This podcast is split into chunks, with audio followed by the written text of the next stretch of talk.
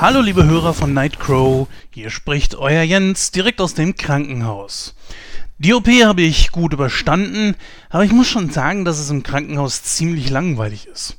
Also griff ich die Tage zu meinem Handy und... Na, man hört besser selbst. Mann, hier steppt ja echt der Bär. Also wenn das so weitergeht, dann sterbe ich hier vor Langeweile. Also, was kann man hier machen? Hm, was haben wir als Kinder eigentlich nochmal gemacht, als wir das Bett nicht verlassen konnten? Ah, klar, Telefonstreiche. Na, dann mal schauen. Hm, wie wäre es denn mit denen, die Nightcrow noch kein Interview gegeben haben und noch immer wieder abgesagt haben? Da weiß ich doch gleich, wen ich anrufe. Na, wartet.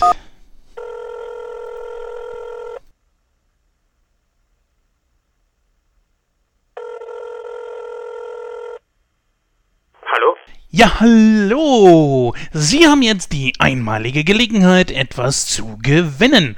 Beantworten Sie mir in den nächsten Sekunden die folgende Frage. Sind Sie dämlich?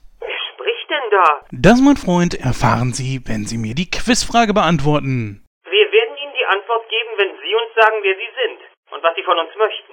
Ich möchte, dass Sie mein Rätsel lösen und gewinnen! Welches Rätsel? Ach, so ein Pech aber auch. Schade. Die Zeit ist leider abgelaufen. War die Antwort? Ganz genau. Aber ich kann Ihnen die Ersatzfrage stellen. Hier haben Sie dann noch die Chance auf drei gekaute Kaugummis aus dem Mund von Till Schweiger. Na, ist das nichts? Was haltet ihr davon? Also wenn ihr mich fragt, ist das die reine Verarsche. Ganz vermutlich hat sich da jemand einen Scherz erlaubt. Das denke ich auch. Aber nicht doch. Passt auf.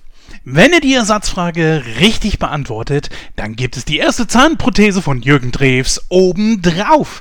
Kommt schon, die Frage ist kinderleicht. Und warum fragst du dann uns? Tja, Meister, das frage ich mich auch gerade die ganze Zeit. Mal, wie wär's das nächste Mal mit einen schönen guten Tag wünsche ich euch, liebe Freunde. Ach, wisst ihr was? Ihr könnt sogar einen supergeilen Telefonstreich kaputt machen. So, Schluss aus. Stummtaste. Mann. Hallo? Äh, hallo, sind Sie noch dran? Sehr schön. Und nun wird sich schon nochmal melden. Durchschlagender Erfolg. Je länger ich darüber nachdenke, bin ich mir absolut sicher, die Stimme des Anrufers zu kennen. Ich komme nur nicht drauf, wer er ist. Ach, süß, Baby.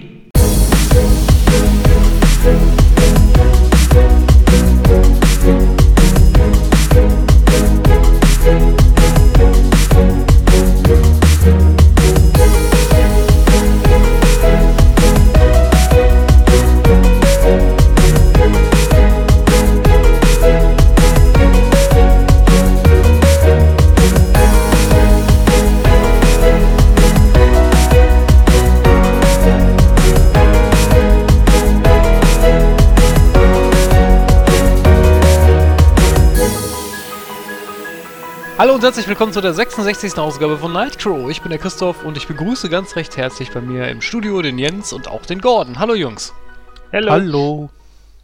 Ja, wir sind natürlich auch heute nicht wieder alleine, denn wir haben uns heute ein weiteres Teammitglied dazugeholt und zwar ist das der Julian. Hallo Julian. Soweit ist es schon. Hallo, guten Tag. Natürlich, wir fragen nicht, hier wird einfach rekrutiert. Frag mal einen Gordon. Ja, genau. War wirklich echt, ist so schlimm. Wie bin ich bloß hier reingeraten? Wie bei dem Borg, Alter. Assimiliert, genau. Ja, richtig. Wir assimilieren unsere Talkgäste. So schnell kann das gehen. Und der Julian kommt aus der Nummer auch nicht mehr raus. Und wenn doch, werden ihm die Beine gebrochen. So. Oh, okay. Dann bist du aber Kathy Bates, das sag ich dir. Mhm. Im Nein, Buch ist es ja noch dich- schlimmer, ne? Ich lass dich nicht Aber- mehr gehen. Ja. Ja, unglaublich, aber wahr. Zwei Wochen sind schon wieder rum. Und ähm, bei mir persönlich ist jetzt nicht so viel geschehen. In zwei Wochen, äh, ja, passiert eigentlich nicht so viel. Aber nichtsdestotrotz frage ich einfach mal in die Runde. Wie sieht's denn bei euch so aus, Jens? Ui, ja, bei mir ist natürlich tatsächlich einiges passiert. Also, seit Begründung von Nightcrow hat nichts mit Nightcrow zu tun, aber passt rein zufälligerweise fast zusammen, äh, leide ich ja immer mal wieder an Fieber. Und das ist unerklärlicherweise, kein Mensch kann sagen, woher, bis zum heutigen Tage. Und äh, ja, es ist herausgekommen, dass ähm, eine Stange, die bei mir im Knochen sitzt, im linken unteren Bein, ein Tibia-Marknagel, dass der dafür gesorgt hat, dass wahrscheinlich ich eine Knochenentzündung habe. Dies bedeutet, ich muss unter das Messer, dieser äh, Tibia-Marknagel wird rausgenommen, der Knochen wird aufgebohrt, es werden Proben entnommen und äh, dann wird frisches Blut hoffentlich wieder in den äh, in dieses Loch reinfließen und äh, dann ähm, ja werde ich mit Antibiotika einige Tage im Krankenhaus liegen. Angesetzt sind so fünf bis sechs Tage. Ich rechne allerdings mit ein bisschen mehr, was auch dazu führen könnte, dass ich die nächste Ausgabe verpasse. Was übrigens dann auch die erste wäre. Aber da müssen wir echt mal schauen, also mal abwarten. Krass, das heißt, es wird die beste Ausgabe ever! Moment, kurze Notiz. Gordon, Ja. nichts zu Weihnachten Feuern. schenken. Ja, okay. So, Aber warum? bösen Brief an den Weihnachtsmann, nichts für Gordon. Ja, nee, also so sieht's derzeit aus. Ist nicht die beste Ausgangssituation. Ähm, seit zwei Wochen ist das mit dem Bein jetzt so, dass es, äh, also wir waren, ich war ja auf der Grayskull-Con, ich habe ja letztes Mal schon erzählt, dass das Bein dementsprechend dick und geschwollen war, rot bis zum geht nicht mehr und ja, einfach unerklärlich warum. Ich hatte es, also ich war im Krankenhaus und hieß es erst Wundrose, aber ähm, ja, bei einer zweiten Untersuchung hieß es dann, nein, ist es nicht. Jetzt sitze ich hier mit einem Bein im Gips, damit das äh, ruhig gestellt ist und ähm, ja, nicht, nicht nur das, ich habe auch noch eine Erkältung zwischendurch. Äh, einiges an Halsschmerzen über das Wochenende hinweg und jetzt, wie man natürlich wahrscheinlich, denke ich, hört, auch Schnupfen. Tja, man kann es nicht ändern. Ja, das ist in den letzten zwei Wochen passiert. Plus, kleine Geschichte, ich habe mir Episode 1 bis 3 von Star Wars auf Amazon bestellt und äh, es ist unglaublich. Episode 4 bis 6 kam hier an und war kaputt. Ich habe es reklamiert. Episode 1 bis 3 jetzt wieder. Das kapier ich nicht. Wie kriegen die sowas hin? Fahren die da mit einem Bagger drüber oder was ist da los? Keine Ahnung. Naja, also ich habe da auch keine Skrupel, um das zu reklamieren, auch wenn es nur die Hülle ist. Aber ich finde, ähm, für den Preis muss das ja nicht unbedingt scheiße aussehen. Außerdem habe Die ich mein. Exemplare kommen direkt vom Todesstern wahrscheinlich. Da hast du jetzt Originale von. genau. Ja, und ich habe so ein bisschen ähm, meine, ja, ich sag mal, mein, meine Liebe zu ähm, Mario etc. wiederentdeckt. Also die war nie, äh, nie erloschen, aber es ist halt mehr geworden. Und ich habe mir jetzt einfach mal ein paar Amiibos zugelegt. Äh, mir ist dabei die Funktion für die Wii U eigentlich vollkommen egal. Aber so ein paar Hauptcharaktere, die kaufe ich mir momentan zusammen und stelle die dann hier dekorativ hin. Also finde ich gar nicht so schlecht. Ja, mehr gab es nicht in den letzten zwei Wochen, aber das reicht ja auch. Ja, das hört sich natürlich nicht so gut an, Jens. Ähm, ich kann mir das gar nicht so genau vorstellen, weil ich habe jetzt persönlich jetzt keine Schrauben im, im, äh, irgendwo. Ich habe noch nie irgendwie was gebrochen. Ähm, äh, hattest du da irgendwie einen, Beinbruch oder sowas? Oder warum hast du da eine Schraube drin? Am 19.05.99, da bin ich vier Tage in meinem neuen Job drin gewesen, bin ich auf dem Weg nach Hause eingepennt. Ich bin so müde gewesen, dass ich auf dem Roller eingeschlafen bin. Das muss ein Sekundenschlaf gewesen sein. Wie das genau abgelaufen ist, weiß ich nicht. Bin allerdings mit dem Roller, wie man mir erzählt hat, auf ein Auto geknallt. Und ähm, da habe ich eine offene Fraktur gehabt. Das heißt, das äh, Schienbein war komplett durchgebrochen und schlug sogar halt durch die, durch die Haut. Und ich hatte einen vierfachen Wadenbeinbruch, auch Gott sei Dank alles auf der linken Seite. Und äh, die Hüfte war mit einem Haarnadelriss leicht angebrochen. Ja, und da hat man dann damals, weil man heutzutage wohl nicht mehr einfach simpel gipst, äh, dann einen Marknagel reingesetzt, weil die, der, ähm, das Schienbein ist ja innen hohl. Und da hat man dann den, äh, die- diesen Timian Marknagel reingesetzt und der ist bis heute halt eben drin, hat nie eigentlich Probleme gemacht. Ja, gut, bis jetzt halt und war wohl seit äh, zwei Jahren der Grund allen Übels und ich habe immer gerätselt, woher kommt dieses Fieber und nie konnte mir da irgendein Arzt weiterhelfen. Problem war auch, dass das Ganze ein Arbeitsunfall war. Äh, manche würden sagen, ja, es ist ja eigentlich ganz gut. In diesem Fall ist es eher schlecht, weil man äh, nur bei bestimmten Ärzten dann behandelt wird. Und ich wurde tatsächlich auch schon äh, mal wieder nach Hause geschickt, unverrichteterweise. Und wer weiß, dass man auf solche Termine ellenlang warten muss, äh, kann sich vorstellen, wie toll das jedes Mal ist, wenn man drei, vier Wochen auf seinen Termin wartet, dann kommt der Tag, man geht zum Arzt und sagt, nee, wir sind ein Durchgangsarzt, dann müssen Sie zu einem Spezialisten. Aha, und das hätten die mir nicht vorher sagen können. Ja, Ja, ähm, aber der Vorteil, der Vorteil beim Arbeitsunfall ist ja, dass du länger als sechs Wochen krank feiern kannst. ja gut, also ich bin natürlich jetzt krankgeschrieben und ich weiß nicht, wie lange das jetzt dauert. Warten wir mal ab, aber jetzt genug davon. Also machen wir heute erstmal die, diese Ausgabe hier und da bin ich ja schon echt gespannt drauf, wie ihr alle da auf diesen Film reagiert. Ja, da reden wir gleich drüber. Gordon, was äh, war denn bei dir so los die letzten zwei Wochen?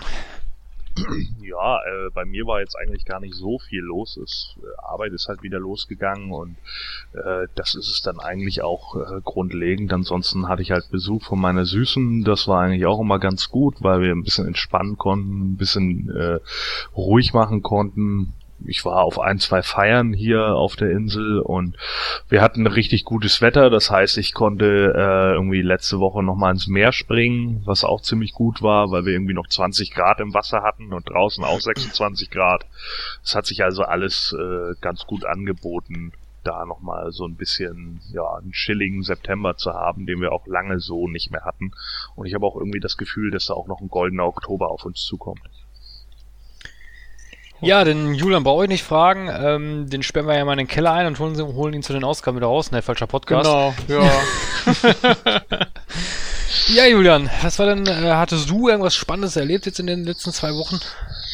Ja, wie man es nimmt. Also wir bereiten gerade für Moon Talk ein sehr großes Projekt vor. Äh, möchte ich noch nicht allzu viel verraten, obwohl wenn diese Ausgabe rauskommt, könnte es sein, dass es schon bekannt ist. Ähm, Was ist es aber denn? trotzdem, ich halt, ich halte mich da jetzt einfach mal ein bisschen bedeckt, aber es ist auf jeden Fall was, was äh, alle Hörer freuen wird und die, die es noch werden wollen. So viel sei verraten. Jetzt machst du mich neugierig. Auch wenn mich das Ja. nicht interessiert, aber wa- was ist denn das? Jetzt Erzähl doch mal, mach doch mal einen kleinen Teaser. Nee, ich sag aber jetzt mal nix. Also auf moontalk.net und beziehungsweise auf moonsold.de findet man dann alle Infos, wenn es soweit ist. Und dann natürlich auf äh, YouTube auch auf unserem Kanal. Also ruhig abonnieren. Wer es noch nicht abonniert hat, dann seid ihr immer auf dem Laufenden. Ja, wie sieht's Ja, denn eigentlich Mehr, bei dir mehr, aus? mehr kann und Ah. möchte ich nicht sagen hier. Aber wir wollen dich ja nicht überschlagen, Christoph. Was ist denn bei dir so gewesen? War es eher ruhig? Ich habe einen strikten, eintönigen Tag. Also ich kann dazu jetzt nicht viel sagen. Es ist halt aufstehen, arbeiten, nach Hause kommen, schlafen. Ja, Ja, dann Was ist ich da gut, dass wir immer alle zwei Wochen diese Ausgaben hier machen. ja, sonst hätte ich, äh, sonst würde ich ja, hätte ich gar kein Leben. Nein, nein, Spaß. Also bei mir war jetzt ein bisschen ruhiger. Ich habe, ich meine, wir machen jetzt zwar keinen Be-Watched, aber ich kann es ja trotzdem mal kurz erzählen. Ich habe mir seit Jahren mal wieder die äh, Buffy-Serie angeschaut. Ich finde die auch nach wie vor großartig. Eine der wenigen äh, äh, Serien, die eigentlich als Teenie-Serie in Anführungsstrichen angefangen haben, die sich dann auch wirklich super äh, weiterentwickelt haben. Äh, finde ich nach wie vor großartig. Auch wenn mir jetzt da hier und da ein paar Ungereimtheiten aufgefallen sind irgendwie, aber naja, egal. Nichtsdestotrotz ist es aber eine gute Serie, finde ich zumindest. Vielleicht können wir das mal in der Nightcrown-Serie mal besprechen, wenn da einer Bock drauf hat. Und äh, ja, ansonsten habe ich eigentlich mehr so am Wochenende mal ein bisschen ruhiger gemacht, weil bei uns auf der Arbeit zieht es jetzt momentan wieder so an. Äh, sonst haben wir immer so ein kleines Sommerloch, das ist jetzt vorbei und äh, ja, momentan werden wir auch wieder zugeknallt mit äh, Proben und das ist dann immer sehr stressig und dann bin ich eigentlich froh, wenn ich am Wochenende dann auch wirklich mal einfach mal nichts machen kann. Äh, mache, ja, machen kann, richtig. Ja, das ist auf jeden Fall sehr wichtig. Also das sollte man nicht unterschätzen. Stress kann äh, ja auch die Gesundheit entsprechend kaputt machen und äh, vor allen Dingen auch das Immunsystem schwächen. Ja gut, wir sind hier kein. Meine Damen und Herren, das ist der Rat von Dr. Jens. Ja, ja. Dr. Jens. Nicht Dr. Bob, Dr. Jens. Wann, wann gehst du ins Dschungelcamp? Äh, würde ich nie machen. Nee, ehrlich, äh, also. Ja, pf, weiß ich nicht. Also, Dschungelcamp ist so, äh. Ich gebe zu, ich schalte schon mal rein hin und Oh. wieder, wenn entsprechend Leute drin Wir sind. kommen vom Thema ab, Jungs. Ja, Ein ne? bisschen. ähm, aber, naja. Können wir Promi das Big Niveau Brother bitte wieder, können wir, können wir das Niveau bitte jetzt äh, wirklich äh, einfach mindestens zwei Da habe ich, Stunden. Da hab ich einen lustigen Spruch auf Facebook ge gelesen, den muss ich mal kurz wiedergeben, weil ich ihn einfach zu geil fand. Da war ein äh, Hellseher, da war jemand beim Hellseher und der hat gefragt, so ja, wer sind denn die Kandidaten, äh, oder wie sieht denn die Zukunft äh, für 2020 aus? Und äh, dann sagte dann die Hellseherin, ja, ähm, ich habe eine positive und eine negative Nachricht. Die positive ist, die AfD äh, spielt keine Rolle mehr. Die negative ist, ja, Frau, Petri ist Kandidatin im Dschungelcamp. Das fand ich ziemlich cool. Ähm, ich denke, wir können dann auch so, so langsam äh, loslegen. Und Susi, bitte stell doch mal das heutige Programm vor. Keine Panik auf der Titanic heißt es in dieser Ausgabe. Das Team widmet sich dieses Mal einem der erfolgreichsten Filme aller Zeiten. Dabei kann es sich nur um Titanic handeln. Als der Film 1997 in die Kinos kam, löste er weltweit einen regelrechten Hype aus. Ob das aber auch bei unseren Talkern so ist und war, das erfahrt ihr in einer ausführlichen Rezension. Ferner schaut das Team in Kino aktuell, ob Bad Moms, der neueste Streifen mit Mila Kunis und Christina Applegate in der Hauptrolle, hält, was er verspricht.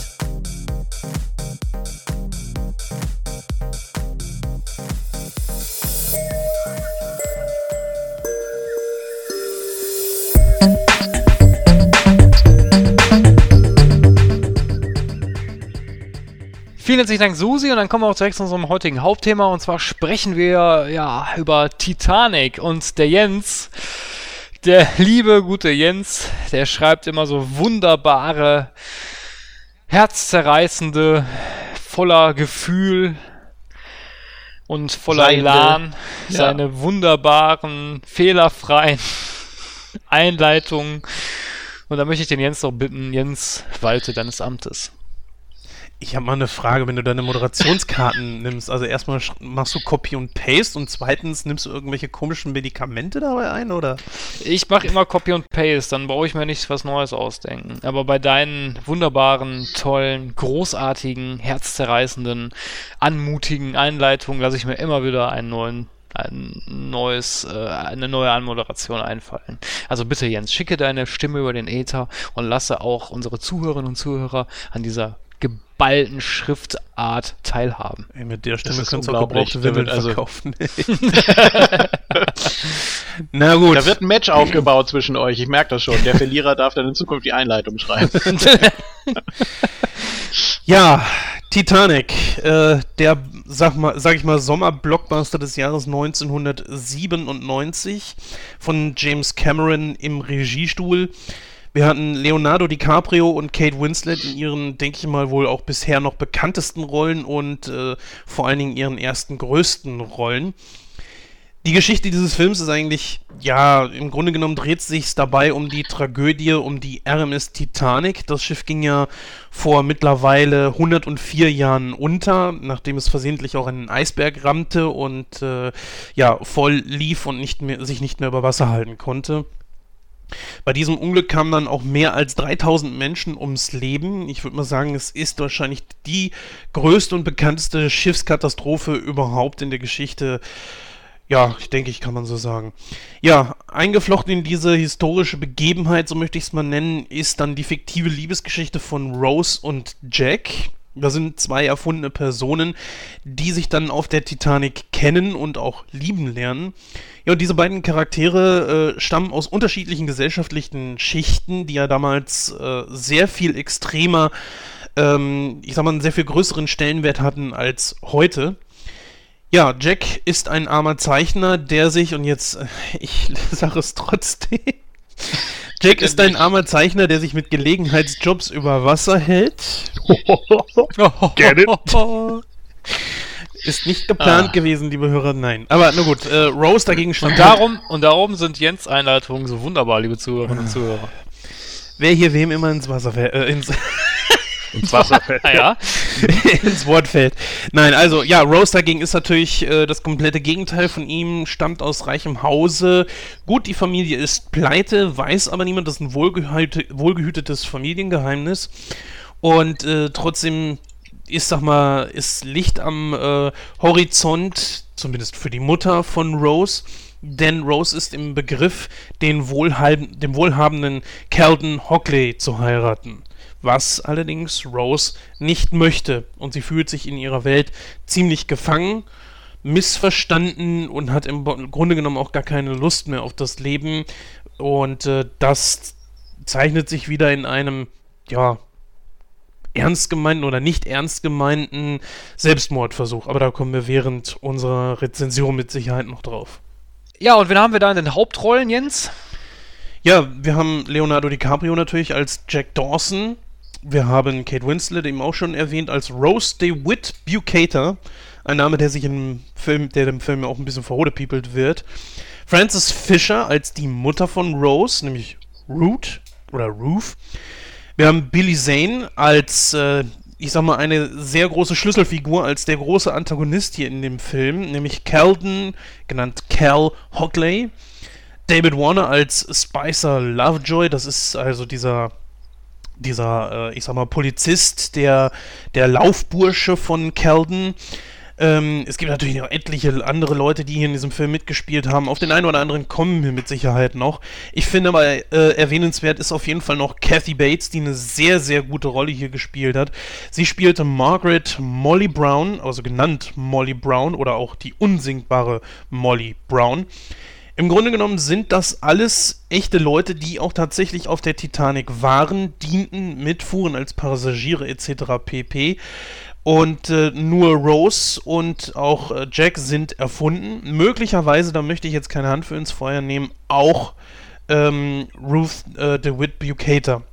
Da weiß ich leider nicht genau, was da jetzt so Ja, Moment, ich glaube, Hockley und Lovejoy sind aber auch erfunden. das kann oder? sein, ja. Das kann sein. Also ich bin da nicht so hundertprozentig drin. Auf jeden Fall, ähm, Molly Brown gibt es oder gab es, hat das Ganze überlebt. Ach, da kommen wir gleich noch drauf. Auf jeden Fall, ähm, es gibt ein paar erfundene Figuren auf der Titanic, die halt eben dem ganzen Plot dienen. Aber die meisten, die dort rumrennen, sind halt eben wirkliche Personen, die es damals auch auf der Titanic gab. Und die meisten sind halt eben leider bei diesem Unglück ums Leben gekommen. Ja, wie du schon sagtest, der Film ist 1997 in die Kinos gekommen. Der Film hat einen unglaublichen Hype ausgelöst und äh, mich würde einfach mal so interessieren, frage ich am besten dann mal unseren Gast, naja, Gast, ähm, unser Mitglied, unser Ehrenmitglied, äh, Julian. werd ja ganz rot. Ähm, ich sag's mal so, ich behaupte jetzt einfach mal, dass es dieser Hype an keinem von uns vorbeigegangen ist. Aber fangen wir einfach mal mit dir an. Wie hast du denn den Hype um Titanic wahrgenommen damals? Ich habe den Trailer gesehen im Kino. Ähm, das war Ende 97. Da lief äh, James Bond, der Morgen stirbt nie. Hm. Äh, wusste ich erst gar nicht, worum es da gehen sollte. Es, äh, ja, okay, es geht um, um Titanic, aber es wurde da in dem Trailer auch, glaube ich, mehr auf die äh, Liebesstory äh, Gewicht gelegt. Und dann habe ich ihn ach Anfang 98 im Kino gesehen. Äh, ja, und dann irgendwann später sogar nochmal. Also im Kino auch ein wirkliches Erlebnis. Das äh, sollte man schon mitgenommen haben damals. Gordon, wie war's denn bei dir? Wann ich Titanic gesehen habe, meinst du? Oder was? Nee, wie wie es bei dir war mit dem ganzen Hype oder auch wenn man ihn gesehen hat, natürlich, klar. Also äh, der Hype äh, war relativ groß damals. Ähm, ich habe ja zu dem Zeitpunkt, äh, ich glaube, relativ zu Ende, also als der Film gerade vorbei war, wann war der bei uns in Kinos? 97, 98 so? Um den Mhm. Dreh rum, ja. Da habe ich im Kino gearbeitet und äh, also ich habe da irgendwann angefangen im Kino zu arbeiten und da ist das so ein Stück weit irgendwie an mir vorbeigefallen. Ich weiß, dass ein paar Kumpels von mir drinne waren ähm, und ich habe halt einfach von vornherein schon gesagt, oh bitte, so, ich habe jetzt keinen Bock auf irgendwie so Schnulze und Drama und äh, war damals halt 17 Jahre alt und habe mir dann so gedacht, nö, ähm, hab den Film dann irgendwann später, glaube ich, auf Vox gesehen und muss sagen, er konnte für mich überhaupt nicht dem Hype gerecht werden. Also nicht mal ansatzweise. Und ich frage mich, wie gesagt, bis heute, warum das Ding elf Oscars bekommen hat. Und ich kann es mir eigentlich nur so erklären, dass es einfach nicht genügend Konkurrenz gab. Oh, oh. Schwierig zu sagen. Also, ich also das finde ich schon hart, die Aussage. Ganz kurz noch. Also man kann ja schon sagen, äh, Meilenstein der Kinogeschichte. Man hat sich an etwas herangewagt, man hat, äh, äh, kommen wir sicher auch gleich zu von der, von der Thematik her, man hat etwas ausprobiert, man hat äh, zwei völlig verschiedene Genres eigentlich miteinander vermischt.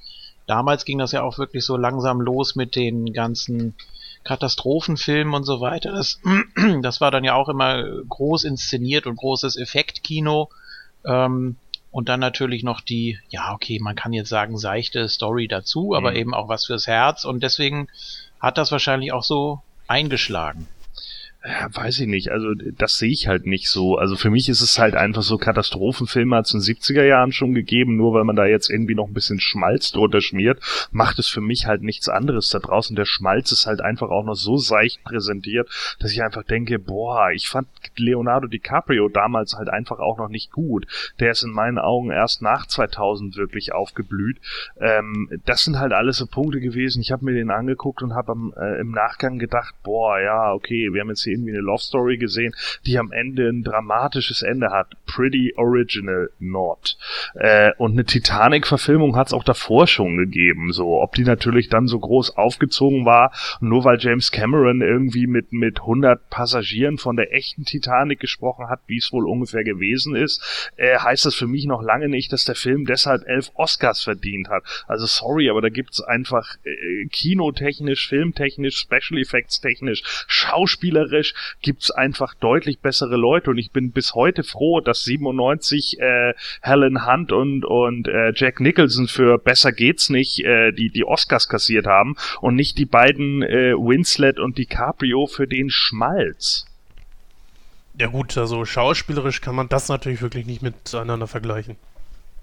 Da gebe ich dir recht. Ist übrigens auch einer meiner Lieblingsfilme. Also As Good as It Gets ist wirklich ein super genialer Film und schauspielerisch auch von Jack Nicholson einer der besten. Helen Hunt, naja. Aber gut, wir sind jetzt erstmal bei Titanic. Hm? Die ist doch toll. Die war gut in dem Film, fand ich auch. Ja. Ich habe ihr zumindest, ich habe ihr den Kram zumindest echt abgekauft. Ich finde die immer sehr äh, natürlich. Macht auch nichts mehr, ne? Die ist auch verschwunden, also ich weiß nicht, die, da kommt überhaupt nichts mehr. Egal, kommen wir zurück. Sessions war der letzte, glaube ich. So, jetzt aber endgültig zurück zur Titanic. Äh, Christoph, wie war es bei dir? An dir kann das ja auch nicht spurlos vorbeigegangen sein. Ja, natürlich nicht. Ich habe den Film, ich habe den Film nicht im Kino geguckt. Äh, das dafür konnte ich mich dann doch nicht so begeistern damals. Ich habe den auch später gesehen. Ich meine 99 oder 2000 so um den Dreh im Fernsehen wenn ich mich nicht alles täuscht. Ich muss mich aber dem Gordon anschließen. Also ich, äh, mich hat der Film damals auch nicht wirklich gehypt. Ich konnte das nicht nachvollziehen, weil äh, was haben wir da? Wir haben eine, wir haben ich weiß nicht, der Film hat eine ziemliche Überlänge und äh, anderthalb Stunden hast du nur dieses Hickhack zwischen den beiden die ganze Zeit. Ja, diesen, weiß ich nicht, was soll das? Ich meine, wenn ich einen Film mache, der Titanic heißt, dann will ich was, dann will ich nicht zwei erfundene Charaktere sehen, die da so ein Katz- und Maus-Spielchen die ganze Zeit machen. Das und dann auch noch so dumm irgendwie. Äh, dann, also ich war, ja, hier war jetzt kein Dokumentationsfilm, das muss ja nicht sein. Man kann ja ruhig ein bisschen Action und so reinbringen, ist ja kein Ding.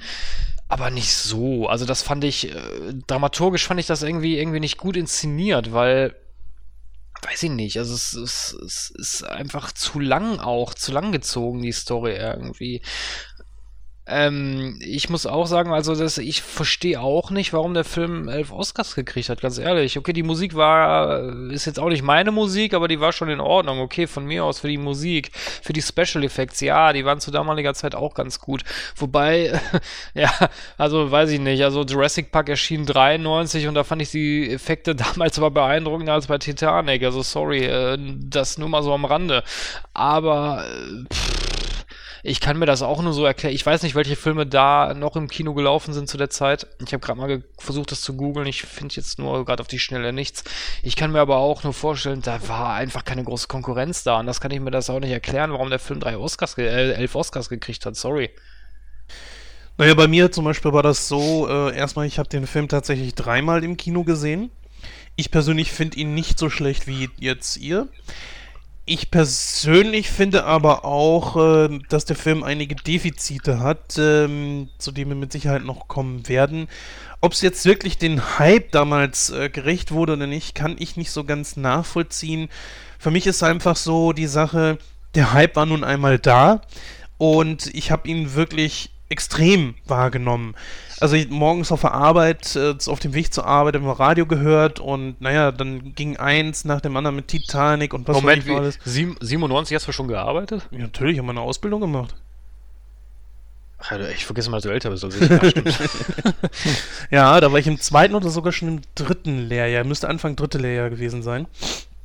Naja, wie dem auch sei, äh, habe ich das dann im Radio mitbekommen und äh, abends lief dann auch immer äh, Domian, das ich dann zeitweise so mitgekriegt habe am Wochenende. Ich habe ja eine Bäckerlehre gemacht und wenn wir von Freitag auf Samstag sind wir natürlich um 0 Uhr angefangen und haben dann meistens auch immer so Domian oder sowas nebenher gehört und es ging sogar, glaube ich, eine ganze Sendung nur über den Film. Und das ist unglaublich, dass bei uns in der Gegend war äh, ne, so ein Mädel über 30 Mal in dem Film und hat auch bei verschiedenen Gewinnspielen mitgemacht und hat verschiedene Karten gewonnen und so eine Geschichten alles. Also das war schon wirklich sehr, sehr heftig damals. Äh, deswegen bin ich damals auch in Ki ins Kino gegangen, habe mir den Film angeguckt, weil ich einfach neugierig war. Naja gut, der Untergang der Titanic war schon immer so ein bisschen faszinierend für mich, auch weil man immer so einen Hype drum gemacht hat und ja, dann habe ich mir den Film angesehen und ich war beim ersten Mal schon recht positiv beeindruckt von dem Film.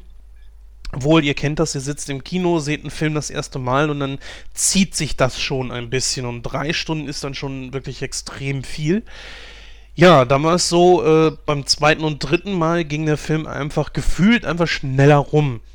Und dann kam man auch einfach schneller zu diesen entscheidenden Szenen, wo die Titanic den Eisberg rammt und wo sie untergeht, etc. pp. Und den Todeskampf, den man mit den Leuten da alles und so weiter mitmacht. Und das finde ich sehr, sehr gut gemacht. Wobei ich aber auch sagen muss, ähm, ich finde die zweite Hälfte des Filmes tatsächlich auch besser. Historisch gesehen weiß ich nicht, ob das alles so hundertprozentig akkurat ist. Ich gehe jetzt einfach mal davon aus. Und äh, allein deswegen, das interessierte mich dann schon. Auch so, ja gut, dieses Zwischenmenschliche zwischen Rose und, und äh, Jack. Tja, es gehörte nun mal dazu. Für mich wirkte es auch so ein bisschen reingedrückt und für mich war einfach klar, so wenn du einen Film machst über die Titanic, dann musst du zwangsläufig, wenn du einen 3-Stunden-Film machst, irgendetwas da reinpacken, um das Ganze auch zu füllen. Und das passte natürlich einfach sehr gut. Ne? Also ich glaube, man hätte nichts anderes oder besser machen können, als wie tatsächlich eine, eine Liebesgeschichte dann damit reinzupacken. Naja, aber das ergründen wir jetzt erstmal etwas ausführlicher. Wie wollen wir es machen? Wollen wir mit den Charakteren anfangen?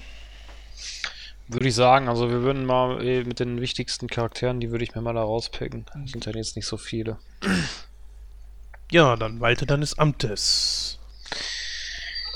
Ja, gut, dann würde ich sagen, fangen wir mal mit den Charakteren an und ähm, ja, da fangen wir natürlich direkt mal mit äh, einem der Hauptakteure äh, an und zwar ist das natürlich äh, Jack Dawson, äh, Dawson bzw. Leonardo DiCaprio und da stelle ich doch mal die Frage in die Runde und beginnen wir doch mal mit Julian. Julian, Jack, wie kannst du den guten Jack denn beschreiben? Eigentlich ein sehr aufgeschlossener und fröhlicher junger Mensch, der sehr gut mit dem klarkommt, was er hat, was er kann, auch wenn es nicht viel ist. Ähm, immer auf der Suche nach Abenteuern, sehr, sehr, ja, schlicht. Er weiß auch nicht, wie was was am nächsten Tag auf ihn zukommt. Also er ist äh, so gesehen natürlich auch schon schicksalsergeben und äh, ja lässt sich treiben mit dem Wind, mit den Wellen hier besser gesagt.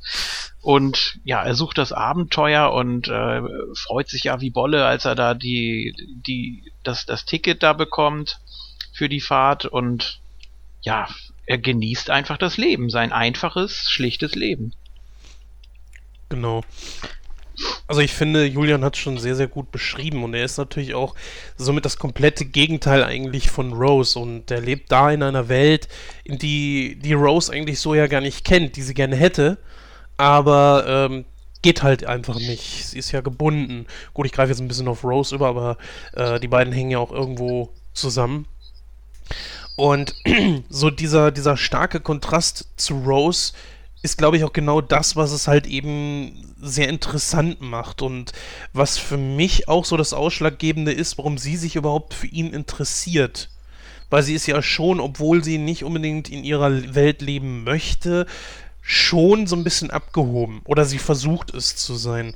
Und er ist halt, wie gesagt, das genaue Gegenteil. Er ist fröhlich, gut gelaunt, äh, er sieht viele Dinge einfach positiv, er nimmt die Menschen in seiner Umgebung wahr er versucht auf die Menschen einzugehen. Ähm, ich weiß jetzt nicht, ob kann man ihn als jemanden bezeichnen, der selbstlos ist. Keine Ahnung.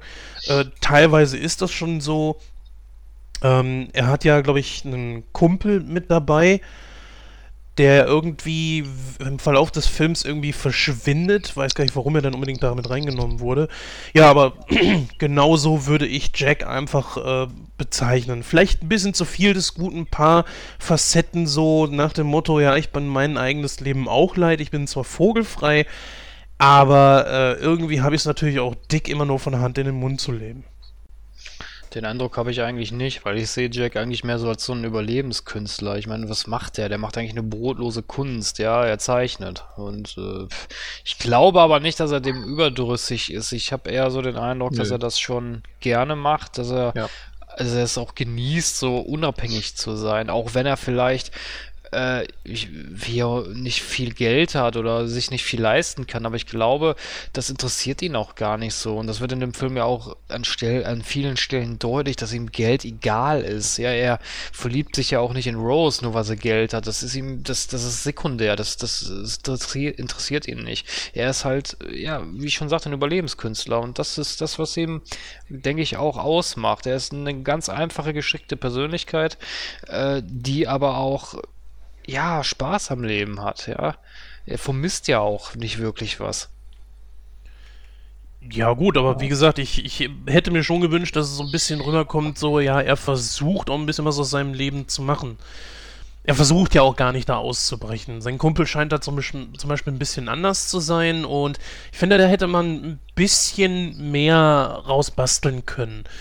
Ja, ich kann mich nur wiederholen. Er ist einfach nur das komplette Gegenteil von Rose. Er ist das Positiv, no. sie ist das Negativ. Hm? Ich weiß, also das komplette Gegenteil würde ich jetzt nie, also mit der, da kriege ich Zahnschmerzen bei der, bei der, bei der Beschreibung, weil das sehe ich nicht so. Weil ich finde schon, dass die beiden sehr viele Eckpunkte haben, wo sie sich auch gut ergänzen. Aber da können wir ja gleich, wenn wir Rose ein bisschen genauer besprechen, nochmal drauf eingehen. Mhm. Ja, und wenn wir schon bei Rose sind, dann äh, würde ich sagen, gehen wir doch einfach mal da drauf ein.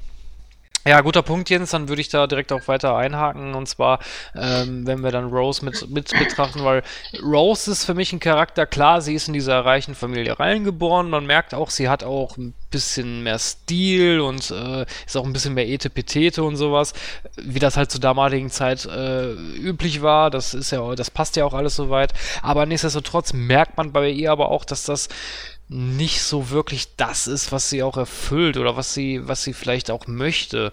Ne? Weil es, es gibt ja eine Szene zum Beispiel, wo, wo Jack sie mitnimmt in diese, in die äh, Holzklasse und da ist diese Party mit Bier und Gesang und sowas und da hat sie ja dann auch Spaß dran. Und so, äh, ne? man merkt ja dann auch, okay, sie ist jetzt nicht nur ja, ich muss jetzt irgendwo still und stramm sitzen und meine, meine, meinen Champagner schlürfen. Nein, also so, also so einfache, ruhige Geselligkeiten gefallen ihr ja schon. Und deswegen habe ich ja auch vorhin gesagt, dass, dass man, dass sie nicht der Kontra oder der Gegenpart zu Jack ist, weil das sehe ich nicht so. Ich finde, die beiden haben sehr viele Eckpunkte, die sich dann auch ergänzen. Ja, aber geht's da nicht im Endeffekt auch darum, also ich meine, das ist doch letzten Endes auch irgendwie nur diese Susi und Strolch-Allegorie, oder? Die, die, die Hundedame aus feinem Haus kommt irgendwann auf den Hinterhof. So, und dann merkt sie, oh, der Hinterhof ist eigentlich doch ganz witzig, ja. Oh, es sind ja auch alles nur Menschen und irgendwie können die auch Spaß haben, obwohl sie gar nicht so viel Kohle haben. Ich meine, das ist doch auch ein, das ist doch alt hergebracht aus Hollywood, oder? Also, vielleicht geht's ja nur mir so, aber ich bin nein, halt nein, der, das Thema ist schon älter, ja. Ja, das ist doch, das, das ist doch ein uraltes Thema. So, das ist doch schon irgendwie aus den 40ern, 50ern. Das haben wir doch schon tausendmal gesehen, dass irgendein, äh, keine Ahnung, entweder ein reicher Schnösel verliebt sich halt in die Bäckersdame oder eben umgekehrt. Die reiche Frau merkt auf einmal, oh ja, der, der, der Tischlermeister da ist eigentlich doch ein ganz netter Kerl, weil wir irgendwie doch alle Menschen sind. Also, pff, ich, ich fand das jetzt nicht so neu.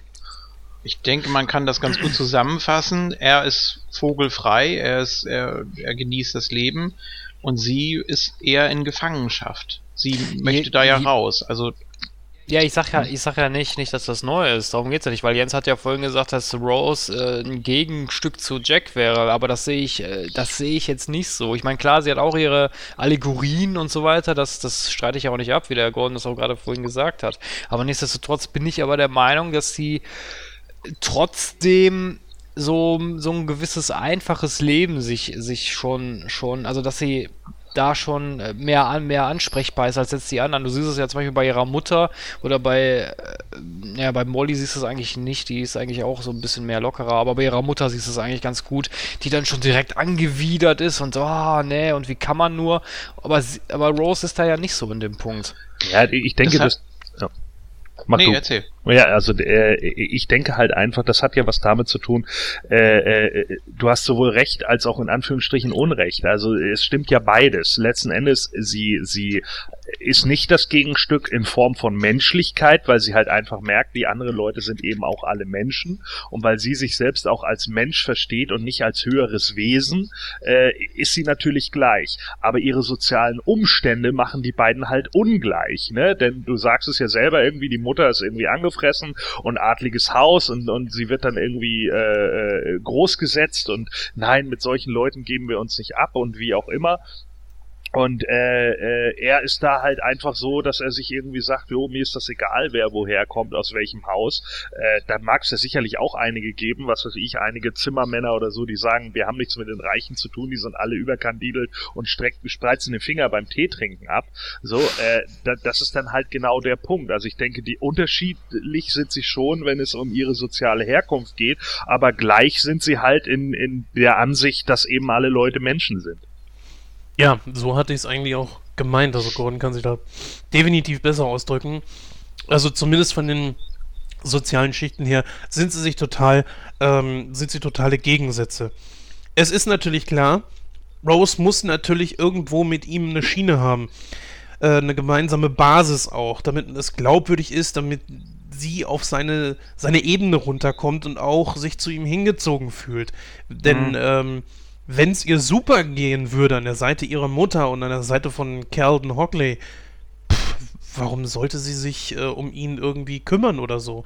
Dann hätte sie sich wahrscheinlich genauso verhalten, wo Jack sie gerettet hat, äh, wie Calden es getan hat. Hier so ein bisschen Geld und äh, ja, Punkt.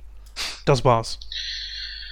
Ja, die beiden stehen einfach exemplarisch für die unterschiedlichen Schichten, die unterschiedlichen Stände, die da auf dem Schiff vertreten sind. Ne? Die einfache Klasse und die gehobene Klasse. Und wenn das beides äh, aufeinander trifft, dann gibt's eben nur die Möglichkeit der Konfrontation oder eben des äh, näheren Kennenlernens und auch Verstehens und auch die Einblicke in das Leben des anderen und er geht ja davon aus, dass sie glücklich ist und sie geht davon aus, dass er unglücklich ist und umgekehrt, äh, es ist ja genau umgekehrt. So. Und er ist ja dann auch am Ende sozusagen ihr Retter und er befreit sie ja oder so soll es ja zumindest äh, wirken dann, denke ich. Ja, da sind wir an so einem Punkt, wo ich ein bisschen zu knabbern habe. Dieser Selbstmordversuch, ich habe es glaube ich eben schon angesprochen, er ist für mich ein bisschen suspekt Will sie es wirklich machen oder was hat sie eigentlich im Grunde genommen davor? Für mich sieht das nicht so aus, als hätte sie jetzt wirklich die Ambition zu springen. Auch so dieses, äh, ich weiß nicht, ob sie da eine Panikattacke hatte oder so. Ähm, wie gesagt, ich glaube nicht so richtig dran, dass sie wirklich springen wollte. Sie wollte ausbrechen. In welcher Form auch immer, also wie weit sie da auch immer äh, gegangen wäre. Und ähm, dieser Dialog, der dann da ja auch stattfindet, da auf der Reling, und sie bleibt ja auch wirklich noch eine ganze Weile da so stehen und äh, überlegt ja tatsächlich noch, ist aber in Wirklichkeit äh, im tiefsten Innern schon wieder davon überzeugt, dass das nicht die nicht die Lösung ist. Und vor allem, ich meine, wenn man da springt, dann äh, ist es kein kurzer schmerzloser Tod, sondern äh, ja, dann ist man erstmal da im eiskalten Wasser und äh, ist natürlich dann auch erstmal keine Lösung. So, sondern sie will einfach wissen, was was empfindet sie eigentlich. Sie will ausbrechen und empfindet da nichts in in dieser Runde mit den äh, in dieser noblen Gesellschaft und äh, ja, das ist für sie einfach eher so ein Kick, denke ich. Und ich meine, ja, den Retter in der Not, den nimmt sie da natürlich gerne mit. naja, ich, ich habe eher so den Eindruck, also Kick würde ich jetzt auch nicht sagen. Ich fand eher das so eine Verzweiflungsaktion. Also ich gehe auch nicht davon aus, dass sie gesprungen wäre, aber ich gehe davon mhm. aus, dass sie wahrscheinlich damit gerechnet hat, dass irgendjemand um die Ecke kommt und ihr zu gut zuredet. Und sei es nur, wenn es einer aus ihrer, in Anführungsstrichen, Gesellschaft gewesen wäre. Ja, das ist das genau. Ne? Ich, ich habe auch so das Gefühl, eigentlich ist das nicht so richtig ernst gemeint, sondern sie rennt ja in Panik auf äh, der Titanic. ja, Boah. oh nein. Oh nein. Da rennt sie, oh nein. rennt sie zum Heck der Titanic und äh, ja, läuft wie der Wind und hast nicht gesehen und dann ist sie direkt an dem Geländer und anstatt drüber zu steigen und zack, Nein, steht sie da und starrt erstmal ins Wasser und ganz langsam und äh, ist es schwierig zu interpretieren. Also man könnte tatsächlich wirklich darauf kommen und dass sie wirklich auf so eine Art Retter wartet. Ah, ich weiß nicht, für mich wirkt diese Szene ein bisschen zu konstruiert. Äh, deswegen habe ich da so ein bisschen meine Schwierigkeiten mit. Weil man muss ja auch irgendwie einen Schnittpunkt finden zwischen den unterschiedlichen Klassen. Und da hat man jetzt, wie gesagt, die beiden exemplarisch für genommen. Und diese, diese erste Begegnung, das ist ja eigentlich so das, was, was den Film ausmacht, finde ich, oder was dem so den Stempel aufdrückt, dass äh, sie sich gegenseitig gar nicht verstehen können, wie sie so leben können. Und ich denke, das zieht sich dann auch durch den Rest des Films. Ja, aber sie ist ja generell schon von Anfang an so direkt auf seiner Ebene, weil sie hat ja bei Tisch zum Beispiel, fängt sie an zu rauchen, obwohl das die anderen nicht mögen und das wohl auch nicht sittlich ist oder schicklich ist, wie man so schön sagte damals. Und die Sprüche, die sie dann drauf hat, äh, die sind ja auch nicht ohne. Von wegen äh, Männlichkeit und Größe und bla und ja, das Sie hat schon ein lockeres Mundwerk. Ja, wobei, das sagt sie ja hinter verschlossenen Türen. Ne? Ja, das sagt sie ja jetzt nicht in der Öffentlichkeit. Vor allen Dingen, ich würde da jetzt vielleicht auch nicht irgendwie Rebellion einer äh, jungen Teenagerin in Anführungsstrichen äh, äh, in, aus einem adligen Haus irgendwie äh, gleichsetzen mit dem Leben eines Zimmermannes oder mit dem Leben eines Malers oder wie auch immer. Also das, das ist dann vielleicht auch wieder ein bisschen gefährlich und ein bisschen äh, übersetzt. So, ich denke halt schon, dass sie auf so einem Rebellionskurs ist, weil sie keinen Bock mehr hat auf dieses fadenscheinige Leben, so, ja, ihre Eltern machen ihr zwar vor, ja, wir sind adliges Haus, aber sie weiß ja, ey, wir sind pleite, hört auf, so einen Scheiß zu erzählen, so. Und dann wird sie natürlich von Leuten, die damit überhaupt kein Problem haben, das einfache Leben irgendwie zu leben, halt, ist ihr das zugetan oder wie auch immer. Aber dann automatisch zu sagen, die sind auf einer Ebene, boah, da wäre ich vorsichtig. Ja, dann würde ich sagen, gehen wir mal direkt weiter zu dem Hauptantagonisten und das ist natürlich ähm, ja, der gute Carl Hockley. Und da würde ich mal direkt weiter zum Jens gehen und sagen, ja, Hockley, wie würdest du ihn beschreiben? Äh, wie sagt man so schön, ein bisschen all over the place. Also er ist natürlich ganz klar das Arschloch hier. Er ist ähm, ein bisschen überzeichnet, finde ich jetzt nicht in unbedingt schlechter Art und Weise, aber trotzdem hätte man es auch ein bisschen weniger sein lassen können, weil er verhält sich ja, wo er nur kann, eigentlich wie der letzte Arsch. Anbei übrigens aber doch der Schauspieler eine unglaublich gute Leistung hingelegt hat. Ähm, obwohl Billy Zane ist sowieso eigentlich über fast jeden Zweifel haben, finde ich. Ist ein guter, sehr guter Schauspieler. Findest du nicht? Nein. Also ganz ehrlich, äh, Billy Zane, ich meine, ich mag den, so ist es nicht, aber der chargiert schon, ne? Also der ist so, der, der überzeichnet Charaktere halt teilweise auch so super heftig. Und das ist auch, glaube ich, einer seiner Verdienste, dass dieser Charakter halt wie der Mega-Arsch rüberkommt, weil er sich die ganze Zeit denkt, ja, okay, jetzt sind wir wieder an der Stelle. Das, das erinnert mich immer so ein bisschen an Geoffrey Combs in äh, hier Frighteners, ne? Da überzeichnet er diesen einen Polizisten ja auch so hammerheftig. Das ist nicht so, dass dass ich die Schauspieler nicht mag, aber äh, guter Schauspieler, äh, oh, also da wäre ich jetzt wieder ein bisschen vorsichtig mit. Also Zane ist, äh, finde ich, so einer, der, der, Zane könnte für mich ein Wrestling-Manager sein, ja, weil der teilweise so dermaßen drüber ist, dass es auch jeder in einem 16.000 Publikum in der letzten Reihe sehen würde. Naja gut, also ich finde ihn wirklich gut. Ich habe äh, in eigentlich fast jedem Film, den ich von ihm gesehen habe, fand ich, einen, fand ich ihn wirklich gar nicht so schlecht. Aber bleiben wir mal hier bei dieser Rolle. Ähm, er ist natürlich tatsächlich wirklich das totale Arschloch. Das muss er auch sein, damit es auch nachvollziehbar ist, warum Rose ihn überhaupt nicht heiraten will. Wäre er jetzt irgendwie ein gutmütiger Typ gewesen, der äh, vielleicht einfach nur nicht ihr Typ ist, den sie, sie kann sich einfach nicht in ihn verlieben, wäre es schwerer gewesen zu erklären, warum sie jetzt plötzlich bei Jack landet. So hatte ich das so ein bisschen im Gefühl. Ähm, ja, aber das ist auch wieder so, so eine klischeehafte Beziehung, ne? Ich meine, die, die reiche Frau, die mit einem anderen Reichen, von einem anderen Adelsgeschlecht meinetwegen verheiratet wird äh, oder verheiraten muss, wie auch immer. Ich meine, die Mutter sagt ja auch, sie soll ihn ja heiraten, damit das Familienerbe gesichert wird oder irgendwie sowas, ne? weil die Familie an und für sich ja eigentlich pleite ist. So, deswegen soll sie ihn ja heiraten. Und äh, weiß ich nicht, so, so aufgedrückt und aufgezwungen. Ich meine, das hatten wir doch auch schon 10.000 Mal. Das ist doch auch wieder so eine ganz typische klischeehafte Geschichte, oder nicht? Ja, aber es passt eigentlich thematisch sehr gut in die Zeit. Ja, dem möge wohl so sein, aber nichtsdestotrotz ist das aber auch nichts Neues. Nein, das definitiv nicht. Auch 1997 war das schon nichts Neues mehr. Das ist ganz klar. Aber wie gesagt, hast du da ja das große Problem, du musst ja irgendwie äh, dem Zuschauer auch klar machen, so, hey, das ist doch wohl logisch, dass Rose da raus will, dass die darauf Ja, natürlich, aber man, aber man, du hast es vorhin selber gesagt. Hätte man das nicht anders machen können? Man hätte ihn ja nicht so als das, den Oberarsch da charakterisieren müssen, sondern vielleicht auch wirklich als gutmütiger Mensch oder äh, nur, nur, dass es halt nicht passt. Es muss jetzt nicht Prinz Valium wie ein Spaceball sein, ja? oh, doch hervorragend. Das hätte doch super gepasst.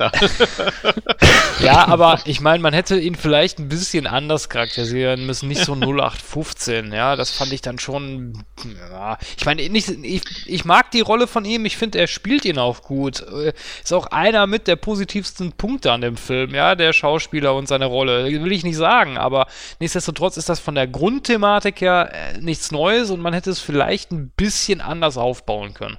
Also er ist jetzt nicht der äh, komplette Arsch, würde ich jetzt so nicht sagen. Also ähm, man muss ja auch seinen Charakter irgendwie oder soll man ja als Zuschauer wohl irgendwie nachvollziehen können, dass er eben auch äh, mehr und mehr verzweifelt, dass ihm die Kontrolle irgendwie entgleitet, die ihm ja sehr wichtig ist. Ähm, nicht nur über sein Leben und seinen Einfluss, sondern eben auch über äh, Rose und den Einfluss, den er auf sie hat.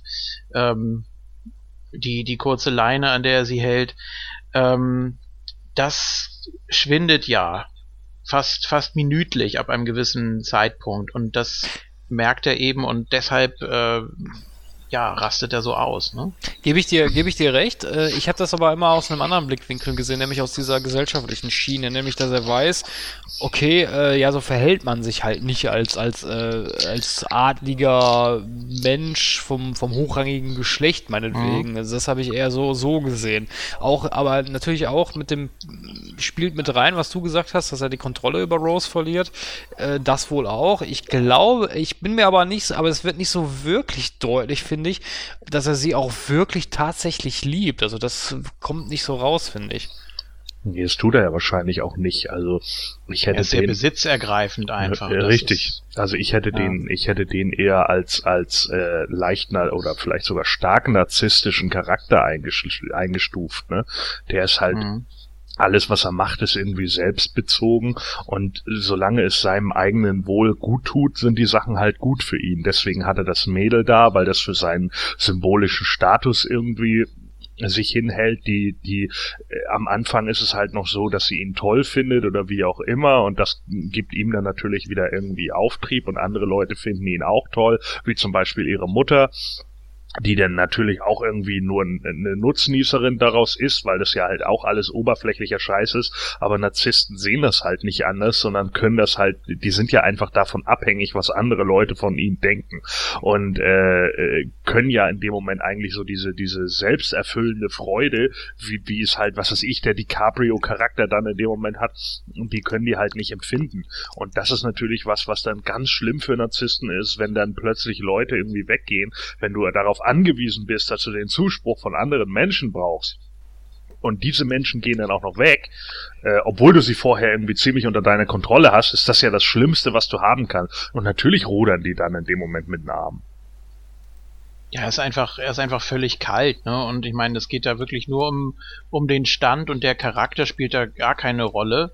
Ähm, er scheint ja auch in den Augen der Mutter alles richtig zu machen, aber wenn man mal so diese ganzen, äh, sich die ganzen Sätze da von ihm ins Gedächtnis ruft, äh, ich greife kurz vor auf den Schluss, äh, als er Rose nochmal auf das Bild anspricht, dass das dann ja wohl morgen eine Menge wert sein könnte. Also das heißt, er geht davon aus, dass die beiden äh, sterben werden. Äh, also sowohl der Maler in dem Fall als auch das Model, so habe ich das immer verstanden. Und das ist natürlich schon eine unglaublich eiskalte und äh, ja schon gar nicht mehr zynische Bemerkung, sondern wirklich nur noch ja Ja, am Schluss, Das- am, am, am Schluss geht's ihm ja auch nur um das Amulett, ne? Da ist Ja. er ja dann noch total geknickt, dass, äh, dass das Ja. Amulett, dass er es in die Tasche gesteckt hat, ne? Also das ist schon sehr bitter, wie dieser Charakter auch abstürzt. Oder eigentlich hat er den, eigentlich hat er den größten freien Fall, wenn man sich das mal so anguckt, von Anfang bis Ende. Und es wird ja dann auch noch äh, erzählt von der alten Rose, dass er sich äh, 29 beim Börsencrash umgebracht hat. Und also eigentlich hat er die tragischste Geschichte, kann man fast schon sagen. Tja, weil der halt immer abhängig war von allem anderen, ne? Also Ja. er war halt nicht von sich selber irgendwie abhängig, sondern er war immer nur von seinen Umständen abhängig und davon, wie andere Leute ihn sehen. Und solche Charaktere, die brechen natürlich dann irgendwann. Nein, Ja. ich sage jetzt nicht ihn sehen. das ist mir zu flach. Das kann einer von euch sagen. Wollen wir dann gleich mal zur Mutter weiterkommen? Passt ja jetzt thematisch eigentlich ganz gut, weil sie ist ja auch so der treibende Keil hinter dieser Hochzeit.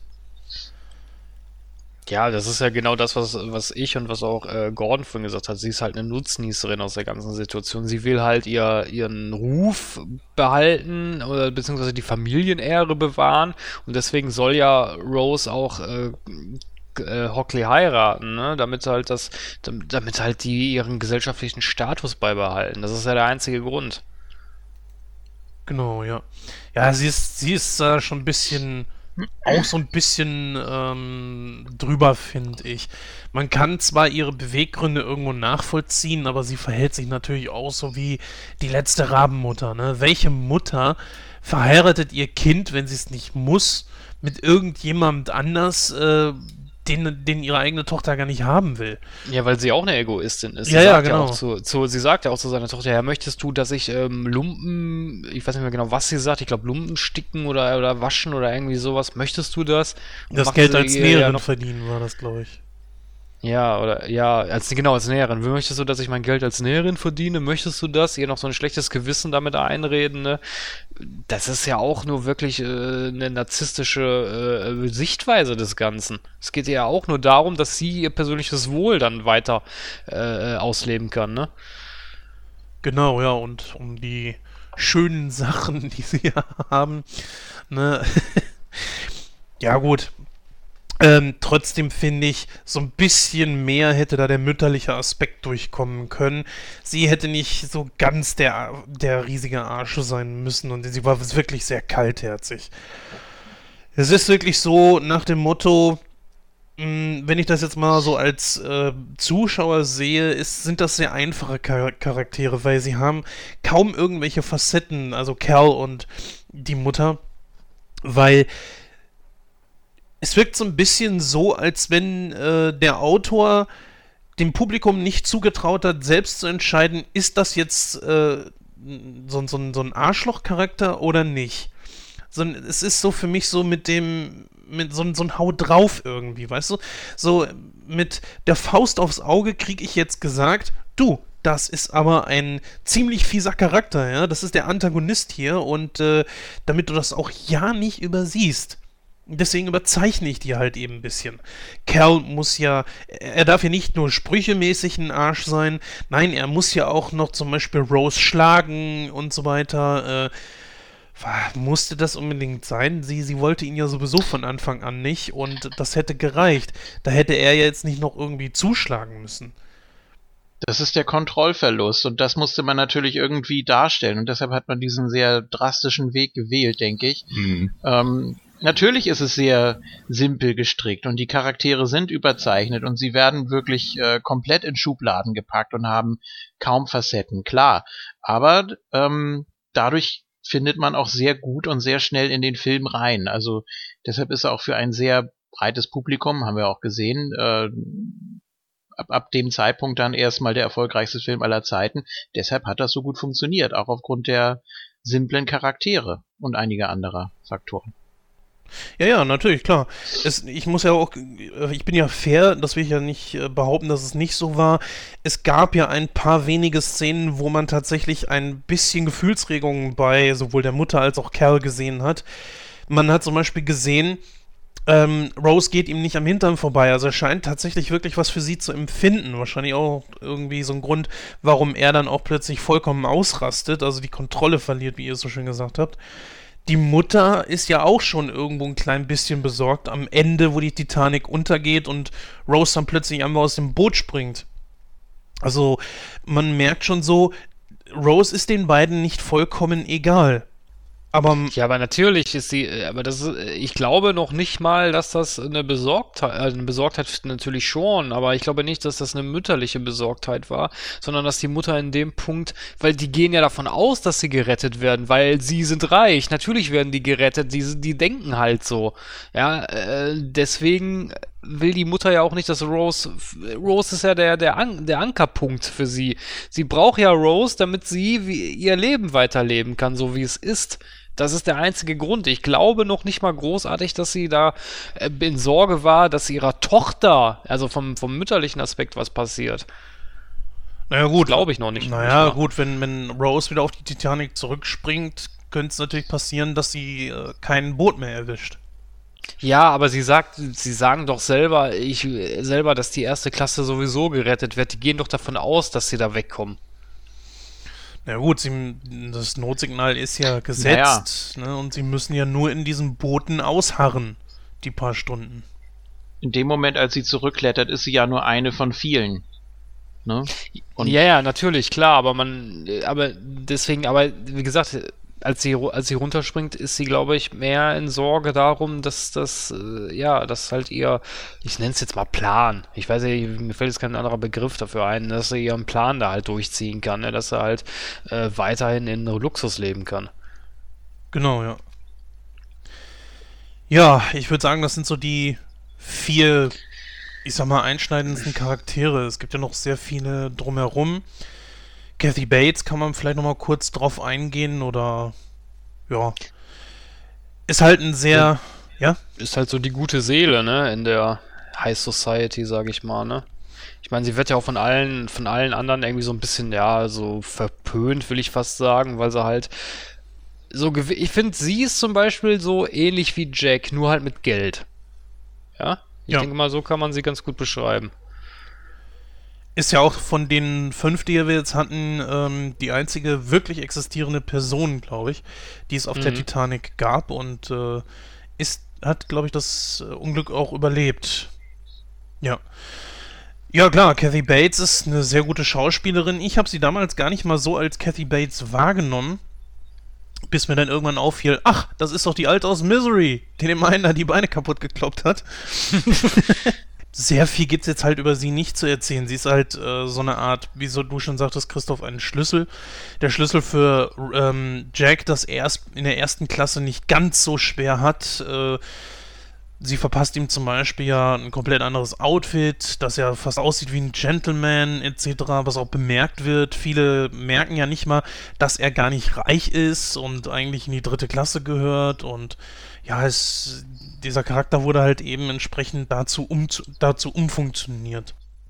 Also das äh, würde ich jetzt nicht sagen. Sie ist halt äh, ja, wie soll man das ausdrücken? Schlüsselelement will ich jetzt auch nicht sagen. Also sie ist halt nur jemand, die, ich glaube, sie merkt schon, dass, dass Jack in Rose verliebt ist und sie will halt den beiden so ein bisschen unter die Arme greifen. So sehe ich das eher, weil sie ist halt eine gute Seele. Ihr ist das Ganze drumherum, dieses Etepetete in der High Society auch vollkommen egal. Das interessiert die gar nicht sie, sie, sie ne, als sie dann nachher mit Jack auf der Feier oder auf dem, dem Bankett da ist, sagt sie ja auch, ja, der und der hat das und das am Stecken oder, oder hat das und das gemacht. Und weil, weil sie genau weiß, jeder, der da rumrennt, der ist nicht besser, der hat auch irgendwelchen, irgendwelche äh, Dreck am Stecken oder ist oder hat seine, seine Fehler und seine Macken. Deswegen interessiert sie das auch gar nicht. Aber ich glaube auch, dass es vollkommen egal ist, ob Jack da mit seinen Straßenklamotten oder mit seinem mit, mit, äh, Smoking da angekommen wäre. Weil Jack, dem wäre das vollkommen, dem wäre das gleichgültig gewesen. Der hätte sich da trotzdem hingesetzt. Ja, dann würde ich mal sagen, kommen wir mal, beleuchten wir mal ein bisschen die Handlung des Films. Ähm, ja, wie kann man das am besten straff zusammenfassen, ist natürlich ein bisschen schwierig, weil der Film ja auch äh, knapp 200 Minuten geht. Äh, deswegen würde ich vorschlagen, dass wir das mal unterteilen und zwar einmal ähm, ja den Anfang mal so ein bisschen äh, beleuchten, wie jetzt dann Jack letztendlich auf Rose getroffen ist und wie sich das Ganze entwickelt hat. Und äh, ich denke mal, da übergebe ich das Wort mal am besten an Jens. Ja gut, sie äh, er sieht sie ja schon an Deck der, der ersten Klasse, wirft dann schon ein Auge auf sie, wo er so ein sein Kumpel da noch so, so ein komischen Spruch parat hat und äh, bevor er so eine Frau kriegt, äh, müssten ihm vorher kleine nackte Engel aus dem Hintern fliegen oder so ungefähr war das ja. Und er ist ja von Anfang an sofort von ihr fasziniert und auch interessiert. Und letztlich kommt es ja dann zu dieser Rettungsszene, wo Rose versucht, sich dann umzubringen, wo ich ja auch schon sagte, das, das kaufe ich nicht ab, das haben wir auch schon abgehandelt. Und ähm, das ist natürlich so dieser Punkt, wo man einfach sagen kann, äh, der, der ganze, die, die Verknüpfung zwischen den beiden ist jetzt gemacht, weil sie hat jetzt die äh, Verpflichtung oder als der nächste Schritt für sie ist jetzt natürlich, sich bei ihm zu bedanken und dann äh, kommt das ja immer weiter und weiter, dass er in die erste Klasse eingeladen wird von Cal, glaube ich, oder Rose fädelt das sogar irgendwie ein. Die beiden unterhalten sich viel und kommen sich näher, merken, dass sie irgendwelche Gemeinsamkeiten haben. Sie lernt seine Welt kennen, dass das doch alles ungezwungen ist und äh, klar, man hat nicht viel Geld und lebt auch von Hand in den Mund, aber es äh, finden keine Zwangsverheiratungen statt ähm, so dieses, diese Zwänge bei Tisch, diese Verhaltensmuster und so weiter, die man damals noch hatte, die gibt es in seiner Welt eigentlich gar nicht. Und genau das ist eigentlich das, was sie wahrscheinlich auch haben möchte, ihre Sehnsüchte und so weiter. Und sie findet in ihm so eine Art äh, Gegenpol, sag ich mal, der eigentlich wahrscheinlich, ja, das, das ist der Grund, warum sie sich in ihn verliebt, weil die beiden einfach sehr viel gemeinsam haben. Und äh, ja, dazwischen hast du halt natürlich diese ganzen Querelen zwischen Jack und Cal, Rose und Cal und die dann immer wieder versuchen, das Ganze auch zu torpedieren und du kriegst die ganze äh, Geschichte da mit, mit den Gepflogenheiten von damals, äh, kriegst du auf dem Tablett serviert. Ähm, zum Beispiel, wie die, die, der Unterschied ist zwischen der ersten und zweiten Klasse, der ersten und der dritten Klasse, ne, Stichwort Ratten etc. pp. Und äh, man sieht ja auch auf der Titanic auch so dass die erste Klasse sind ja richtige Luxus-Apartments, das sind ja richtig kleine Wohnungen und da unten in der dritten Klasse wohnen sie ja mit äh, drei, vier Mann in Etagenbetten in richtig kleinen Kajüten und ja, du kriegst da wirklich das direkt auch alles um die Ohren geballert, welche Unterschiede es zwischen der Welt von Jack und auch Cal gibt und ja, ich finde einfach so, das ist der Schlüssel, warum sich Rose in ihn einfach verguckt und äh, letzten Endes äh, sich auch wirklich verliebt.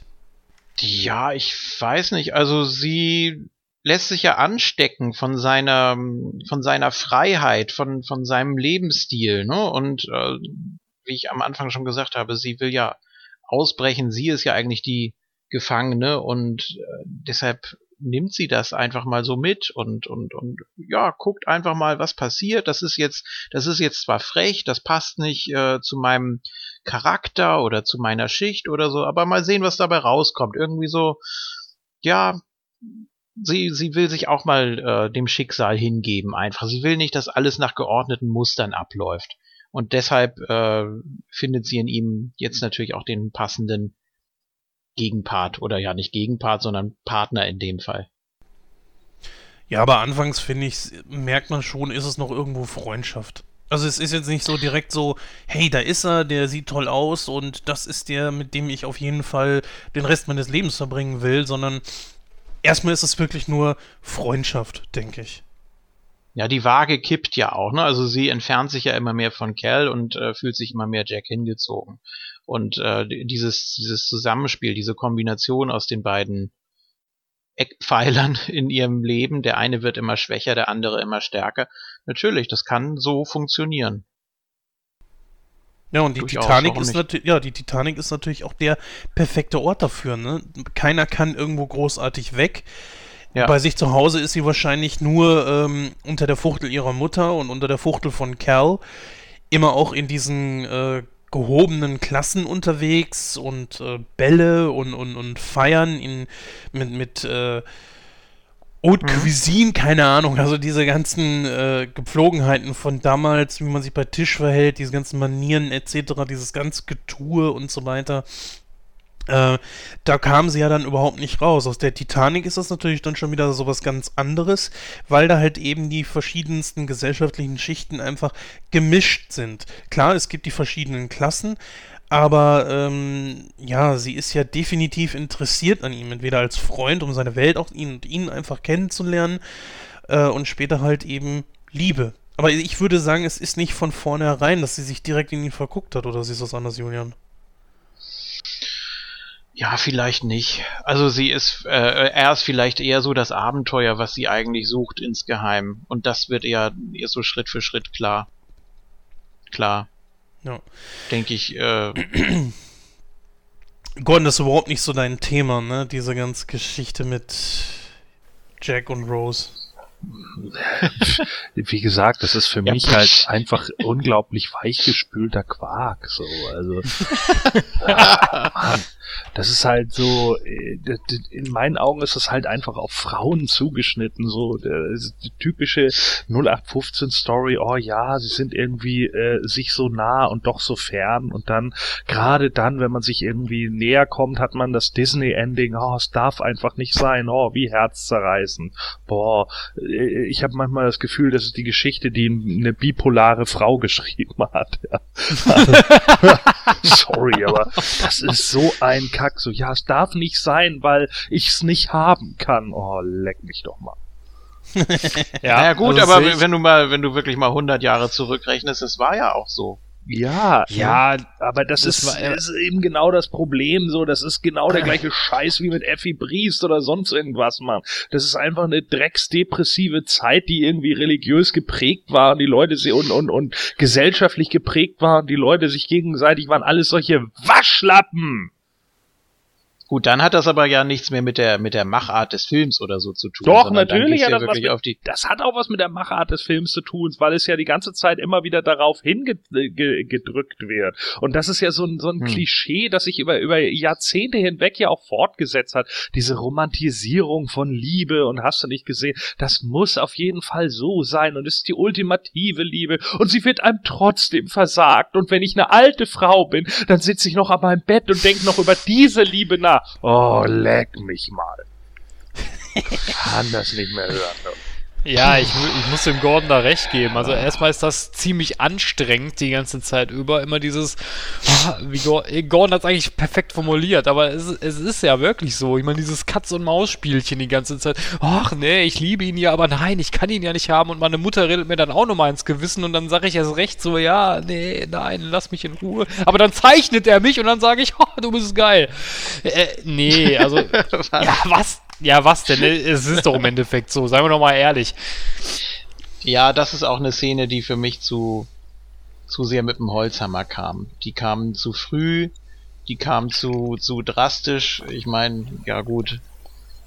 Äh, auf, auf rein künstlerischer Ebene, ne? Ja, also alles klar. Ja, ja, und natürlich. Und dann, und dann lassen wir das, und dann rennen wir runter in den, weiß ich nicht, wo sie da sind, irgendwo an unter Deck. Ach, Ja. da steht ein Oldtimer rum. Lass es uns da drin machen. Ja. Zu Ist dem ja- Zeitpunkt kein Oldtimer, ne? Ja. Ja, klar. Ne? Oh mein Gott, ein Newtimer. Ja, das Aber ist so- natürlich die große, das ist natürlich die große Krux an der ganzen Geschichte, dass sie gleich sagt, äh, ich gehe dann, wenn wir von, äh, wenn wir an Bord, sind, also wenn wir anlegen, gehe ich mit dir von Bord. Und das kam mir ehrlich gesagt auch zu früh. Dass sie beiden miteinander Sex haben, meinetwegen, okay, warum nicht? Ja, er sieht nicht schlecht aus, er ist für sie attraktiv, etc. Von ihrem kommenden Ehemann, vielleicht Ehemann, nicht Ehemann, wie auch immer, ist sie total abgenervt äh, und, und hat dann mit ihm Sex. Ja, meinetwegen, okay. So ein One-Night-Stand, warum nicht? Heutzutage wird da keine Sau drum krähen. Warum soll es das nicht damals auch gegeben haben? Und das hat es ja definitiv auch. Aber gleich so diese, äh, ich kenne dich seit zwei Tagen, also ich will jetzt den Rest meines Lebens mit dir verbringen. Nein, das Ja. war mir ein bisschen zu viel. Es ist eben Kitsch. So, und genau darum geht's. Und deswegen sagte ich Romantisierung von Liebe, weil d- genau dieser Kitsch, der, der irgendwann äh, im, im äh, 17., 18. Jahrhundert ja irgendwann dann groß gemacht wurde, so mit Groschenromanen, es kam ja auch nicht von ungefähr. Wenn heute die Leute zum Beispiel irgendwie sagen, oh, Facebook und WhatsApp, das ist irgendwie der Untergang der Jugend, so hat man das halt früher gesagt, Frauen verlieren sich in Groschenromanen etc. Und ganz unrecht haben sie damit ja auch nicht, weil nämlich, aber das ist eben nicht nur bei Frauen so gewesen, sondern generell bei Menschen, weil nämlich diese Literatur äh, dazu geführt hat, dass Liebe plötzlich auf irgendeinen so Stellenwert gehoben wurde, der überhaupt nicht erfüllbar ist für Menschen, ja, dass Liebe irgendwas Göttliches ist und das kommt dann auf jeden Fall, wenn du vor dieser Person stehst, dann wirst du sie lieben, auch innerhalb von einem Tag. Und wenn das dann nicht klappt, dann hast du versagt. Du musst demütig sein gegenüber Gott.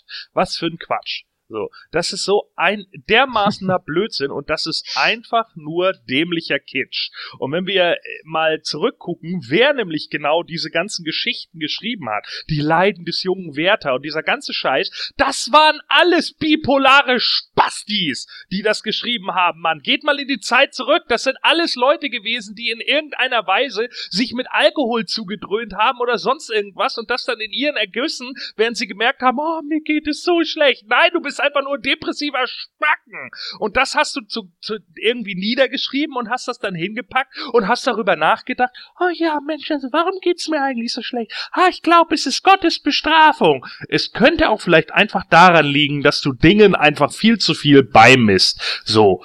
Und das ist der Punkt. Dieser romantisierte Blödsinn, den wir seit Disney-Fantasie, nenne ich das auch gerne, ja, die, die wir seit Jahren irgendwie aufgetischt bekommen. Es muss halt nur irgendwie der Prinz kommen und dann passt das. Disney macht sich ja mittlerweile selber darüber lustig, wie wir zum Beispiel in Frozen gesehen haben, ja, wo dann die, die Liebe der Schwester irgendwie nur noch helfen kann, weil der Prinz gar nicht mehr da ist und nicht existiert. Was ich ja schon wieder ganz gut finde, dass Disney selber merkt, dass sie Disney sind, so.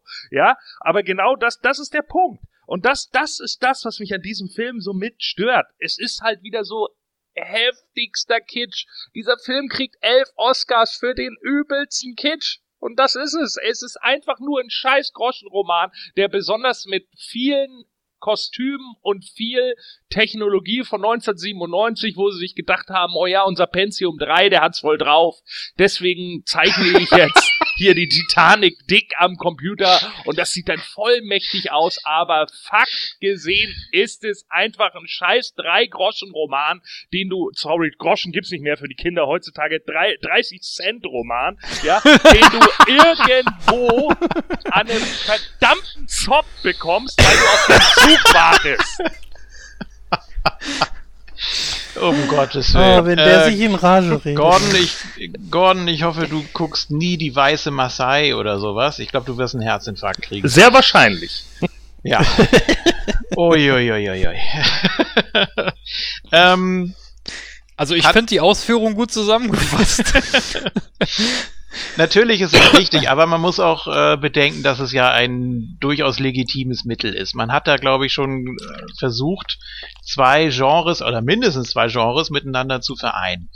Die, die Mädels wollen eine äh, gefühlsbetonte Romanze sehen und die Jungs wollen sehen, dass es kracht. Die wollen da äh, das Schiff versenkt sehen und das möglichst aufwendig und mit viel Effekthascherei. So, und das war ja auch in Echtzeit, soweit ich weiß, äh, dargestellt. Also die letzten 70 Minuten, das soll wohl alles tatsächlich so gelaufen sein. Ja, gut, also ob das, ob man das jetzt als Geschichtsdrama oder was weiß ich sehen will, ist die Frage. Also man hat, wie gesagt, versucht, möglichst alles unter einen Hut zu kriegen.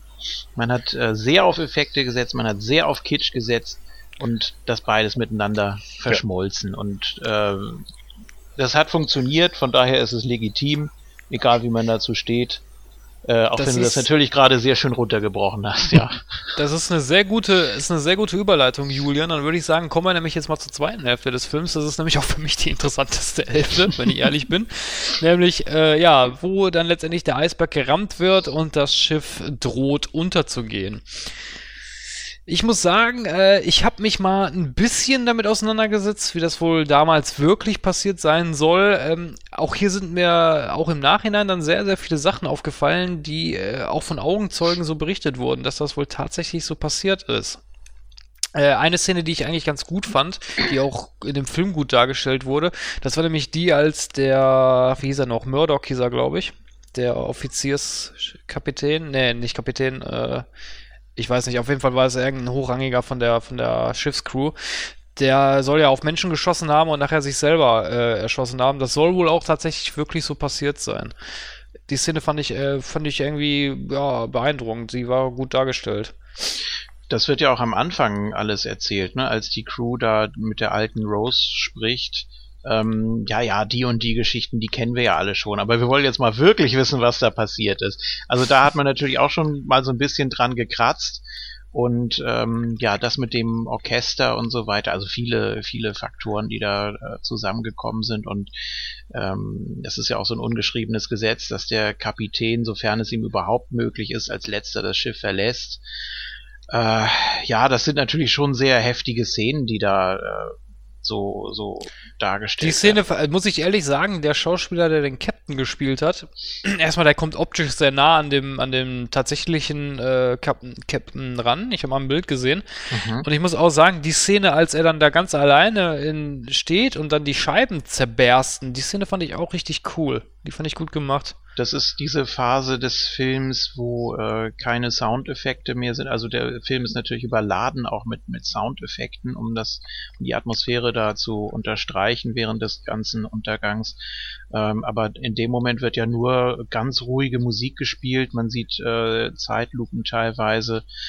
Ähm, auch, auch sehr, sehr ergreifende Bilder, muss man ja wirklich mal äh, Hm. zugeben, jetzt mal äh, Kitsch außen vor, aber auch dieses äh, alte Ehepaar, was da im Bett liegt und äh, sich einfach nur aneinander klammert und ja, der Dinge ausharrt, die da kommen, obwohl sie höchstwahrscheinlich äh, ohne Probleme ein Rettungsboot bekommen hätten. Aber sie wollen einfach nicht, sie wollen das zusammen über sich ergehen lassen. Das ist, äh, ja, Das sagt doch auch, glaube ich, einer der Gäste, ne, wo die nachher da im, im Bankettraum sitzt. Er, will, er hätte wohl ein Schiff bekommen, aber er sagt, er setzt sich ja dann selber mit einem Glas Brandy dahin und sagt, nö, ich bleib hier. Ja. Es kommt natürlich, kommt natürlich auch immer darauf an, in welchem Stadium seines Lebens man dann ist, ne? Und dann vielleicht Ja, auch einfach sagt, ja. so, das ist jetzt so viel, ich meine, im Endeffekt kommen wir jetzt von Liebesdrama zu Histo Historien-Katastrophenfilm, so. Ja, Ja. und da macht er halt die Wendung. Und das ist jetzt natürlich dann wieder der Punkt, wo, äh, das ist ja genauso wie in, wie in anderen Filmen, wenn es was weiß ich, wenn es um Wirbelstürme oder sonst irgendwas geht, wo die Leute dann sagen, nö, ich verlasse mein Haus nicht mehr, ich habe da keinen Bock mehr drauf, ich bin dafür vielleicht auch zu alt. Ne? Und das, das äh, mag es ja dann auch geben. So, das gibt's ja auch im realen Leben. Also, dass Leute dann ihre Wohnung nicht mehr verlassen und sagen, ja, wenn es dann kommt, dann kommt's halt, aber ich bin wenigstens da gewesen, wo ich sein wollte. Hm. Ja, oder was da natürlich auch mit reinspielen kann, wir haben es eben ganz kurz angeschnitten, dass man das, äh, ja, das sei jetzt auch der Zeit geschuldet, dass man das als göttliche Fügung einfach äh, akzeptiert oder dass man da nicht so gegen angeht. Ähm, da will ich gerade noch mal kurz so, so einen Bogen schlagen, ähm, weil mich das Thema einfach auch sehr beschäftigt, dass äh, auch hier dem Menschen wieder Grenzen gezeigt werden, dass man eben mit Technik nicht alles ähm, bewältigen kann, dass man nicht jede Grenze überschreiten kann. Man braucht unfassbare, unvorstellbare Energie, zum Beispiel, äh, um ins Weltall zu fliegen. So, also ursprünglich ist es nicht so gedacht. Der Mensch soll das nicht. Und äh, hier kann man das auch so sehen. Äh, je größer du etwas baust, je mehr du etwas willst, je mehr du dich über die eigentlichen Naturgesetze äh, hinwegsetzen willst, umso mehr wirst du bestraft. Und das äh, ja, man kann es ja, man kann es ja so interpretieren eigentlich. Obwohl Ähm, ich weiß gar nicht, der äh, Thomas Andrews, das war ja der, der die Titanic gebaut hat, ne? Sagt der nicht Ja. auch irgendwie am Anfang, ich weiß, ich weiß den Dialog nicht mehr genau, vielleicht weiß das einer von euch, der sagt doch, ja, ich habe das und das eingesetzt oder das und das verbaut und nachher, als das Schiff untergeht, dann sagt er doch, ja, daran habe ich nicht gedacht. Wisst ihr noch, was das war? Ähm, Ja, die, die, die Klappen da, die, die Wände, das wird doch alles nochmal gezeigt, da, äh, wie das Ganze äh, passiert ist, dass da eben eine Wand nach der anderen sozusagen fällt oder von den Fluten eingenommen wird, ähm, dass das so eine Kettenreaktion ist einfach, die da Mhm. ausgelöst wird Stimmt. und dass da die Technik eben nicht äh, bedacht wurde oder nicht dahinter kam. Das ist äh, natürlich sehr bitter, weil das sonst ja wirklich alles äh, so weit gepasst hat. Ne? Und ich meine, wenn sie diese Fahrt überstanden hätte, dann hätte sie wahrscheinlich noch 100 Jahre fahren können. Stimmt, der sagt ja auch mit den Rettungsbooten, hat er sich verkalkuliert, ne? Der Ja, hat das irgendwo- natürlich auch, ja. Der, er sagt ja auch irgendwo, ja, äh, da haben sie ihn ja gefragt, am- ganz am Anfang, ja, sind das nicht zu wenig Rettungsboote? Und dann sagte er, glaube ich, ja, die werden nicht nötig sein oder irgendwie sowas, ne? Ja, die Titanic Ja, wäre das ein, genau, das, die Titanic wäre das einzige Rettungsboot, was notwendig ist. Ja, heutzutage, ich habe mal ähm, eine Doku gesehen, warum denn die Titanic wohl auch wirklich gesunken ist. Warum der Eisberg so viel Schaden anrichten konnte, obwohl dieses Schiff ja aus Eisen war oder aus Stahl. Ähm, die Qualität des Stahls war einfach extrem mies. Und das war der Grund. Der äh, Eisberg, in dem Moment, wo die Titanic ihn gerammt hat, äh, einfach zu massiv und hat zu viele Löcher da reingekloppt. Und äh, Hätten sie mal Kruppstahl genommen. Entschuldigung. Oder Holz. ja, ja, ne, klar. Eisberg, oh du blöder Eisberg. Ah, je, je, je, Super. Gag von Mittermeier. Zurück zum Film. ja, also das war wohl auch der Grund, warum die Titanic letzten Endes gesunken ist. Und nicht nur das, es ist halt eben, dass der Eisberg auch zu viele Löcher reingerammt hat. Die Titanic hätte sich ja, was war das, irgendwie bei fünf Shots noch über Wasser halten können oder vier. Äh, und dann war es irgendwie ein oder zwei zu viel und deswegen ist sie halt eben langsam gesunken. Ja. Dieses Schiff galt ja auch als unsinkbar und äh, theoretisch, wenn das besseres Material gewesen wäre, wäre auch bei dem Zusammenstoß, zumindest so wie er da geschehen ist, sie ist ja nicht frontal auf den Eisberg draufgeknallt, sondern sie hat ihn ja nur gestriffen, äh, wäre wahrscheinlich auch wirklich nicht so viel passiert. Aber, tja, das ist ja letzten Endes anders gekommen.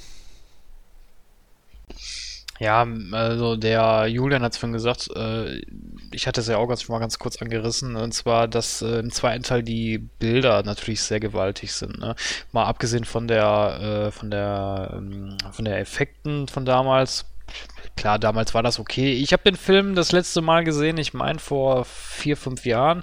Ich weiß jetzt nicht, wie das jetzt heute wirken wird, aber ich glaube, der wurde auch digital überarbeitet, meine ich. Äh, nichtsdestotrotz war das, also ich fand das schon gut, also das war wirklich gut gemacht an dem Film. Das war halt nicht dieser Schnulzen-Scheiß, der am Anfang war. Das war bildgewaltig, das war emotional. Ich fand auch, dass die, dass die äh, Dramaturgie da sehr gut rüberkam, dass die Leute da auch wirklich, äh, ja, schon richtig Panik in den Augen hatten. Also das war wirklich gut rüber, das war wirklich super umgesetzt. Ja klar, also es ist aber auch, glaube ich, so, dass es ein reales Modell gab, dass die Titanic nachgebaut wurde, äh, jedoch nicht einen kompletten Maßstab. Und das wurde dann irgendwo in so einem Becken entsprechend äh, umgebaut und, und, benutzt und ich glaube drumherum, das Wasser an sich war alles äh, aus dem Computer. Ich habe das nicht erkannt. Ich, fand, ich finde, äh, das, das hatte man damals auch schon sehr, sehr gut drauf, Wasser mit Computer darzustellen. Man hat das Wasser nach oben geschoben, statt das Schiff nach unten, ne? Also, auf so eine Idee muss man erstmal kommen.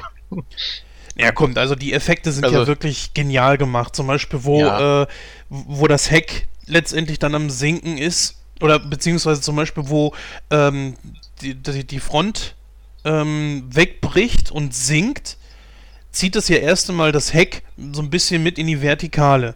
Aber es bricht ja dann auch äh, weg und äh, knallt dann ja auch wieder aufs Wasser auf. Und das alleine, diese Szene, wie diese riesigen Schiffsschrauben auf die unten im Wasser schwimmenden Menschen da knallt, das sieht auch zum Beispiel richtig hammergeil aus. Also ich habe die Blu-ray hier und ich finde, dass die Effekte auch, wenn sie jetzt fast 20 Jahre alt sind, die können sich sehen lassen. Also ich finde, generell bei dem Film ist sehr viel gut gemacht worden. Die Kostüme sind super gemacht worden. Die meisten Schauspieler sind wirklich genial gecastet worden. Manche sehen aus, als gehörten sie wirklich genau in diese Zeit rein. Hier zum Beispiel der Typ, der äh, am Ende, wo das Schiff fast untergeht, noch diese Uhr da stellt. Ne? Der Andrews ist das. das genau, ist ja, ja, ja, genau. Äh, der gehört für mich genau in so eine Filme rein. Der dreht ja jetzt, glaube ich, auch irgendeine Serie oder so, ähm, die, die viele, viele Jahre in der Vergangenheit ist. Ich, ich weiß es gerade nicht, wie die heißt. Vielleicht weiß es ja einer unserer Hörer. Kann es dann gerne mal auch in die Kommentare schreiben oder von mir aus auch per E-Mail oder so. Und ich finde, dass genau da sehr viel richtig gemacht wurde. Na klar, diese Liebesschnulze, die dann so eklatant lange ging, mag nicht jedermanns Sache sein, aber gerade dann, wenn es darum geht, dass die Titanic untergeht, sind die Effekte in wirklich hammergeil gemacht gewesen. Äh, selbst der Witz, der da teilweise noch bei rumkam, ist noch zu einem Zeitpunkt gewesen, wo man ihn noch bringen konnte. Zum Beispiel diese, waren das Araber oder so, die von, wo das Schiff untergeht, von einem Schild stehen und das übersetzen wollen. Ja, wir haben uns alle im Kino kaputt gelacht, weil es so witzig rüberkam ja, ist okay. Auch wo ähm, zum Beispiel Cal und, und sein, sein Handlanger da, äh, die beiden durch die Titanic jagen. Auch super gemacht. Ich kann da ab der zweiten Hälfte nichts irgendwie großartig negativ empfinden. Gut, dann kommt natürlich wieder die Dramaturgie. Wo, äh, das wollte ich gerade sagen, wo du gerade sagst, ich kann an der zweiten Hälfte nichts Negatives finden. Ja, dann geht das Schiff ja letztendlich unter. Und dann haben wir wieder eine kleine Kehrtwendung, nämlich dass dann ja, Rose und Jack, äh, die haben ja, die haben sich ja vorne direkt, ich glaube, äh, das hintere Teil nennt man Bug, ne? Oder? Oder Heck? Heck. Ne, Heck nennt man Hinten Heck ist Heck, vorne ist Bug. Vorne ist Bug, genau. Ja. Die gehen ja hinten ans Heck, ähm, weil ja da der Widerstand, äh, wenn man halt, also wenn das Schiff halt so runtergezogen wird ins Wasser, äh, da wohl die Möglichkeit besteht, eher wegzukommen.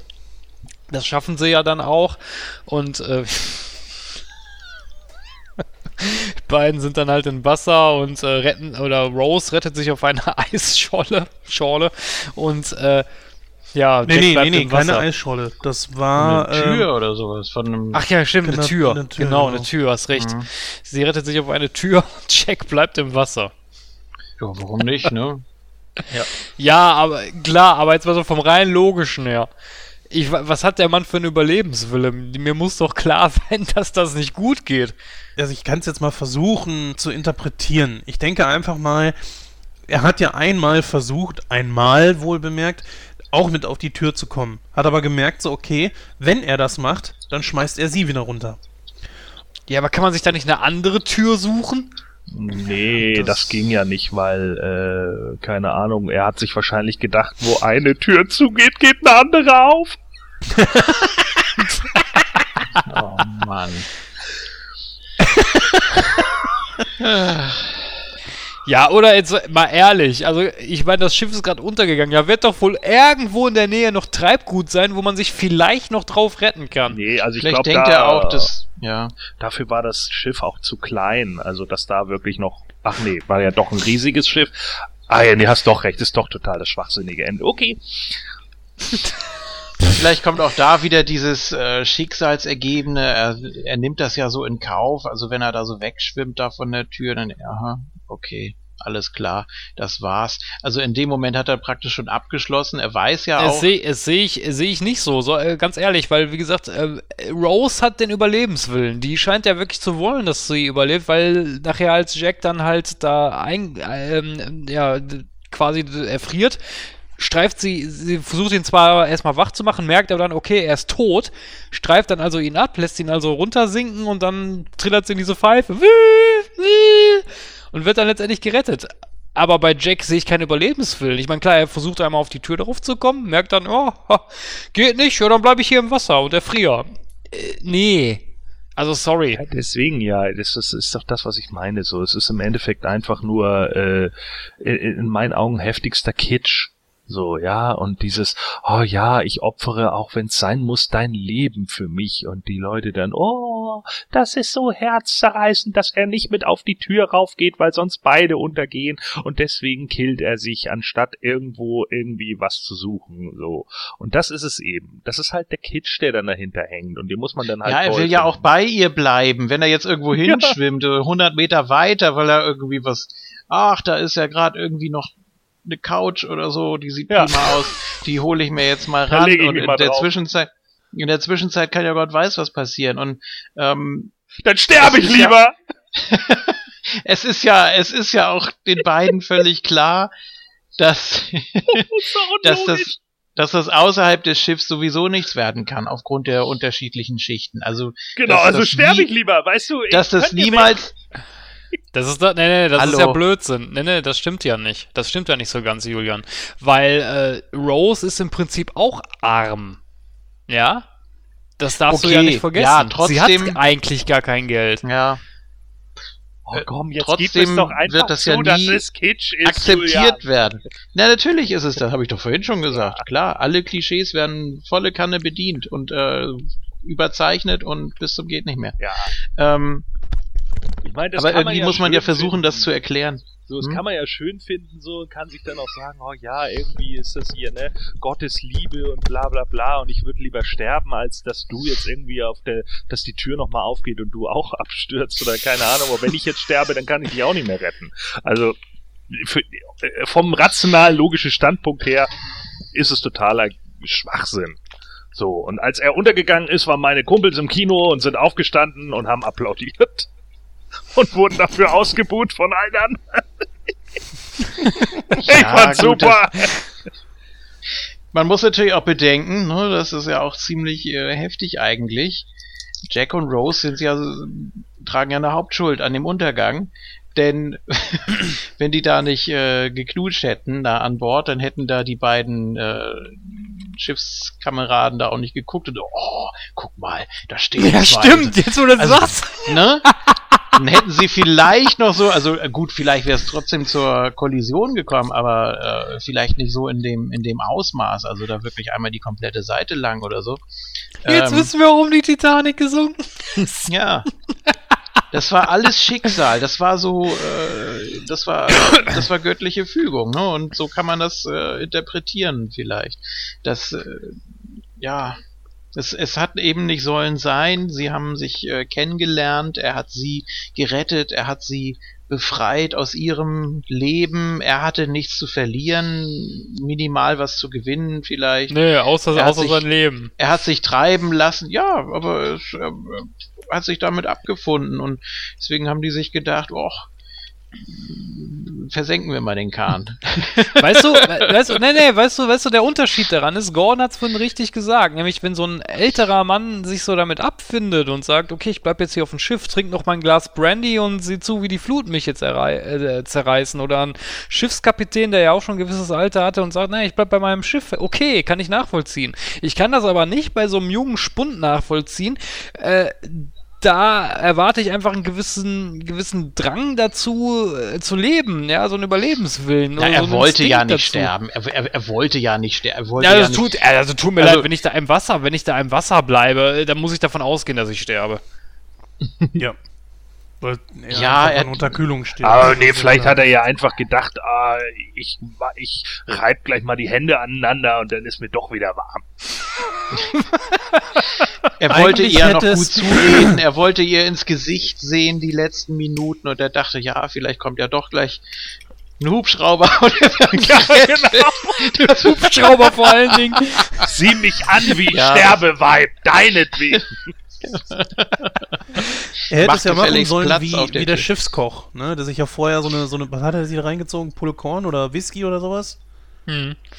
Das Ey, hätte warm er oder was? Das hätten sie machen sollen. Hätten sich erstmal richtig schön besaufen sollen.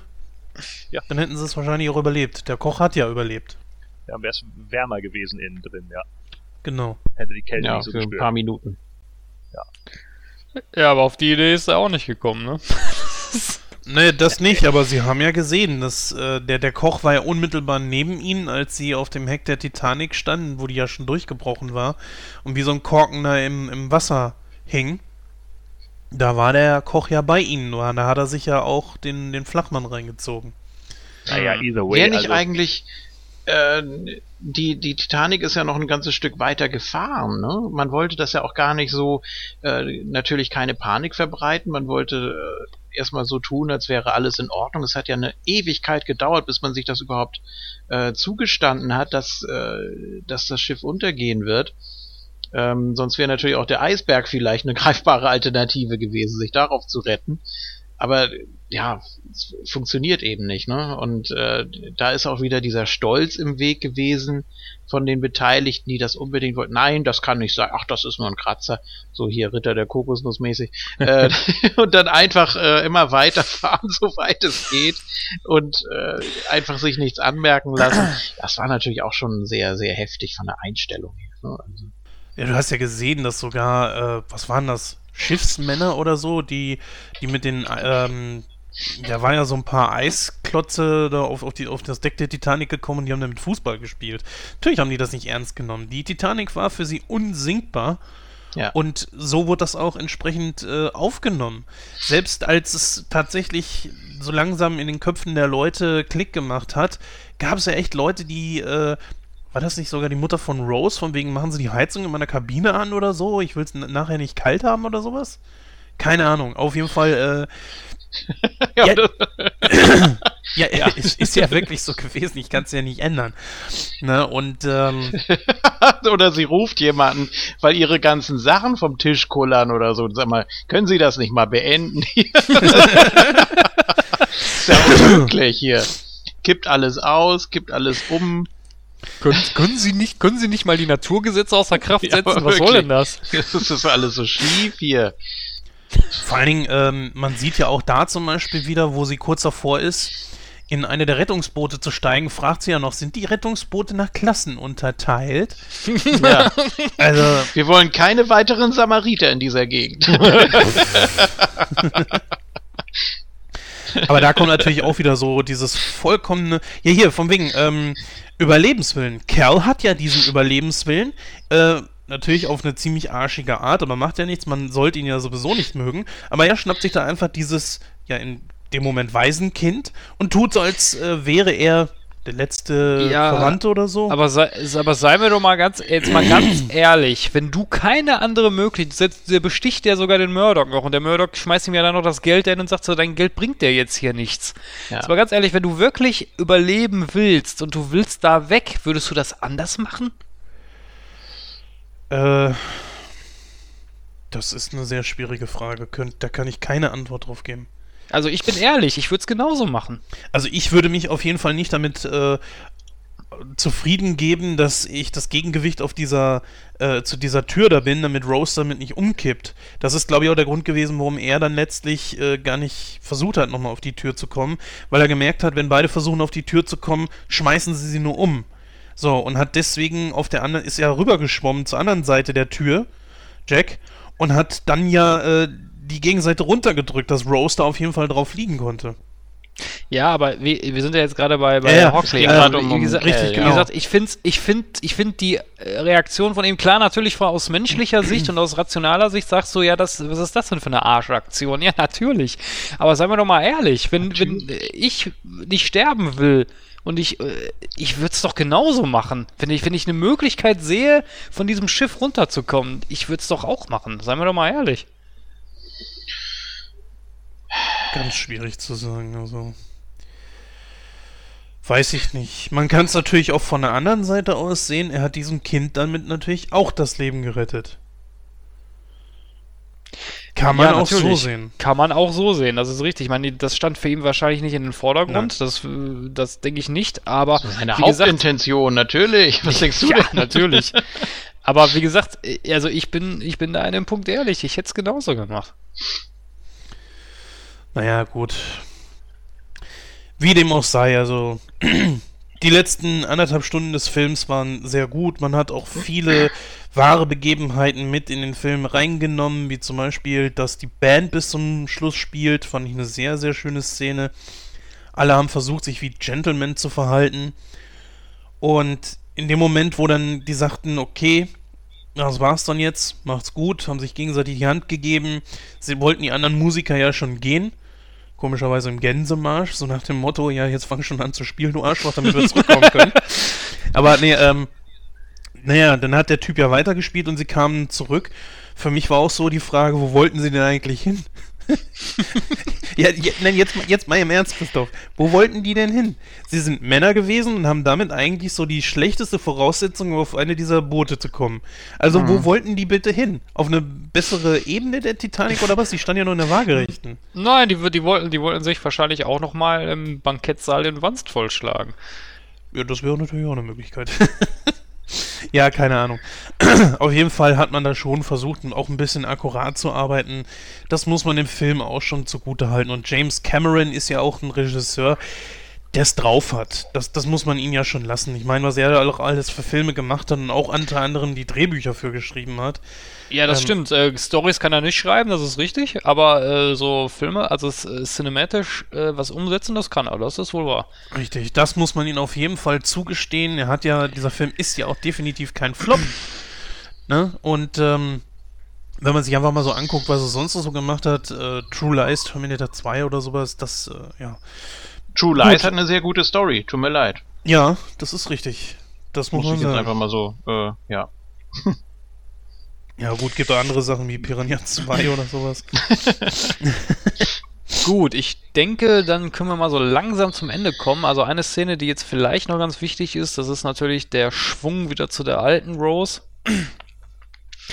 Ähm, da gibt es noch eine Szene, die ich glaube, äh, wenn ich mich nicht richtig täusche, der Regisseur ein bisschen offen gelassen hat, nämlich als die alte Rose äh, das Amulett ins Wasser schmeißt Hm. äh, sieht man ja noch eine Schlussszene, wo dann halt äh, ja sie wieder jung ist und äh, Jack wartet auf sie im, im, An, im großen Anwesen von der äh, von der Titanic, wo dann auch äh, die ganze Besatzung wieder da ist und dann fallen sie sich in den Arm und alle applaudieren.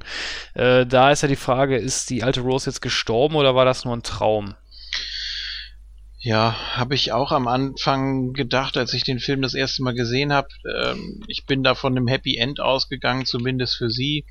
Ähm, dann musste ich wieder an diesen Satz denken von Jack, du wirst eines Tages als äh, uralte Dame mit einem Haufen Kinder um dich rum äh, sterben, äh, aber nicht heute. Ähm, dann, als ich den Film das zweite oder dritte Mal erst gesehen habe, da bin ich dann fest davon ausgegangen, dass sie da gestorben ist, weil sie da einfach so, so friedlich lag und auch abgeschlossen hat und endlich die ganze Geschichte erzählen konnte. Und das war wirklich so ihr ganzes Leben. Sie hat ihre äh, ja, Biografie dargelegt, ne? Und äh, hat ja auch wirklich alle bewegt, die gesamte Crew, die da saß und völlig fasziniert war und teilweise auch geweint hat und das war dann eben so ihr, ihr Abschluss. Und, ähm, ja, das habe ich auch so gesehen. Ja. Wie ist es bei euch, äh, Gorn und Jens? Ganz schwierig zu sagen. Also, man, das ist natürlich jetzt auch wirklich Interpretationssache. Ich persönlich sehe das so, dass sie tatsächlich gestorben ist. Sie hat, äh, es passt natürlich auch zur ganzen Dramaturgie des Films. Weißt du, sie ist genau an dem Ort gestorben, wo auch Jack gestorben ist. Sie hat ihr Versprechen erfüllt, sie ist als alte Frau im Bett gestorben, genau alt eben auch an seinem Grab sozusagen. Ähm, und diese Szene am Schluss. Mh, hm, nee, also ich kann es nicht hundertprozentig deuten. Das ist. Äh, ich kann nur sagen, Hollywood Schnickschnack Scheiß. Ja, ist so, ne? Das, das passte jetzt halt eben nochmal so, so dieses warme Gefühl, mit dem der Zuschauer entlassen werden sollte. Ja, es geht hier nicht um den schnöden Mammon. Denkt mal darum, worum es hier bei der ganzen Geschichte wirklich ging. Als dann Rose, die alte Rose, die übrigens eine andere Augenfarbe hatte als äh, die, die junge. genau. Und ähm, ich denke einfach, das sollte auch so, so ein Kontaktlinsen. Wink mit dem Zaunfall genau. sein. So, vergesst mal bitte den schnöden Mammon. Denkt mal bitte drüber nach, was hier passiert ist. Hier geht es um mehr als nur um Kohle. Ganz im Ernst, dass sie allerdings den Klunker da unbedingt ins Wasser schmeißt, warum? Wenn sie das Geld nicht hätte haben wollen, hätte sie, es, hätte sie das Ding ein Museum spenden können oder so. Ist natürlich aber auch wieder schön dienlich für den Film. Hat für mich ja. den Film jetzt nicht schlechter gemacht. Ja. So, und jetzt abschließend zu der wirklich letzten Szene da in, in diesem Foyer oder was das war. Ja. Äh, ja, man, ich glaube einfach, man wollte das Publikum nochmal mit so einem warmen Gefühl entlassen, so, jetzt ist alles gut, jetzt ist alles toll, ob das jetzt der Himmel sein sollte. Keine Ahnung. Weiß ich nicht. Gordon, wie ist bei dir? Hm. Gordon, wie war das bei dir? Äh, ja, also ich sehe das schon als irgendwie, äh, aber am Schluss ist da doch so eine Traumsequenz oder nicht, also wo, wo sie ja, ja. Mit, mit allen wieder zusammen ist. Ähm, und ja, das, das ist in dem Moment wahrscheinlich eine Traumsequenz, weil ja auch all die Leute, die ihr da so ein bisschen auch auf den Keks gegangen sind oder so, halt nicht da sind. Und das liegt ja auch genau. unter anderem daran begründet, dass die halt überlebt haben und eben nicht gestorben sind. Und ich denke, dass das so eine Hollywood-Allegorie sein soll von wegen, jo, alle, die jetzt gestorben sind, sind jetzt sozusagen im Himmel in Anführungsstrichen wieder vereint. Äh, aber ja, ich weiß nicht, ich habe da jetzt gar nicht mehr so hohen Stellenwert an der Stelle darauf gelegt, weil, naja, wie gesagt, ich fand den Film davor einfach schon zu schwach. Aber es muss ja auch bezeichnend sein für Jack, oder? Der muss sich doch in dieser Traumsequenz wohl gesagt haben, so, so eine Scheiße, jetzt gehört von diesem Pissgarn nie runter. ja, jetzt sind wir auf ewig hier gefangen. Ja. Naja. So langsam verlässt mir auch meine Stimme. Ja, dann würde ich sagen, kommen wir jetzt zu unserer Bewertung. Es sei denn, ihr möchtet noch irgendwas anmerken. Ich will noch mal kurz was zu dieser Szene mit dem, mit dem Herz des Ozeans da loswerden. Bitte. Also, unfreiwillig komische Szene natürlich, wie sie da barfuß da wieder auf die Reling klettert und dann, ah ja, hat man nochmal die Brücke geschlagen zum Anfang eigentlich und äh, und kann man auch so interpretieren, es war ja sein Herz eigentlich, also ihr Herz gehört ihm oder wie auch immer man das deuten will und jetzt sind die für, für immer miteinander vereint, so ungefähr. Aber Boah, habe ich, hab ich auch überlegt. Also da, die, die praktische Seite hätte da natürlich überhaupt keinen Sinn gemacht, aber wenn sie das irgendwie äh, gespendet hätte oder sonst irgendwas oder aus, ausgestellt hätte oder mit den, mit den Einnahmen irgendwas äh, Sinnvolles, Humanitäres oder so äh, gemacht hätte, ja, das war jetzt natürlich dann schon ein bisschen zu viel. Und sie überlegt ja noch und dann macht sie auch so dieses Hup und dieses äh, diese, ach, jetzt habe ich's fallen lassen. Ja, so ein Pech. Naja, gut, okay. Ähm, ah, das ist, das ist auch eine Szene, mit der ich mich nie anfreunden konnte. Ähm, wobei die Atmosphäre da schon sehr, sehr stark ist, muss man sagen. Also sie da ganz alleine da äh, auf dem Schiff und ähm, ja, die überhaupt die ganze Atmosphäre da äh, im letzten Drittel des Films, sage ich mal, mit äh, ja, mit dem mit dem Himmel und dem und dem Wasser und das hat man alles schon sehr sehr gut eingefangen, finde ich. Die ganzen Soundeffekte darf man natürlich nicht vergessen. Aber gut, das war jetzt nur noch mal so zum Schluss mein Gedanke. Ja, und natürlich den Soundtrack. Den muss ich sagen, finde ich bis heute noch mit am stärksten. Nicht nur Celine Dion, sondern generell so äh, alle Scores, die da eigentlich mit drin waren, fand ich richtig, richtig stark. Und passten auch, ehrlich gesagt, sehr gut zu dem Film. Ja. Ja, James Horner ja letztes Jahr leider verstorben. Also da wird es äh, nichts mehr geben in der Richtung. Es gibt natürlich welche, die ähnlich klingen. Klar, gibt es immer zu jedem äh, großen Komponisten, aber ja, das ist natürlich sehr schade. Klar. Ja. Ja, können wir eigentlich zum Fazit über, ne? Oder? Gut, dann schließe ich die Diskussion und äh, dann übergebe ich direkt das Wort an den Gordon. Gordon, wie ist denn deine Meinung zu dem Film? Ja, also ich meine, Titanic hat natürlich seinen Stellenwert irgendwie in der Kinogeschichte, ähm, auch vielleicht nochmal mit der 3D-Wiederholung, die man dann ja noch hatte. Hat eigentlich jemand die 3D-Wiederholung noch im Kino gesehen, Titanic? Nein. Kubik, nee, Kubik nein, Titanic. Kubik. Kubik.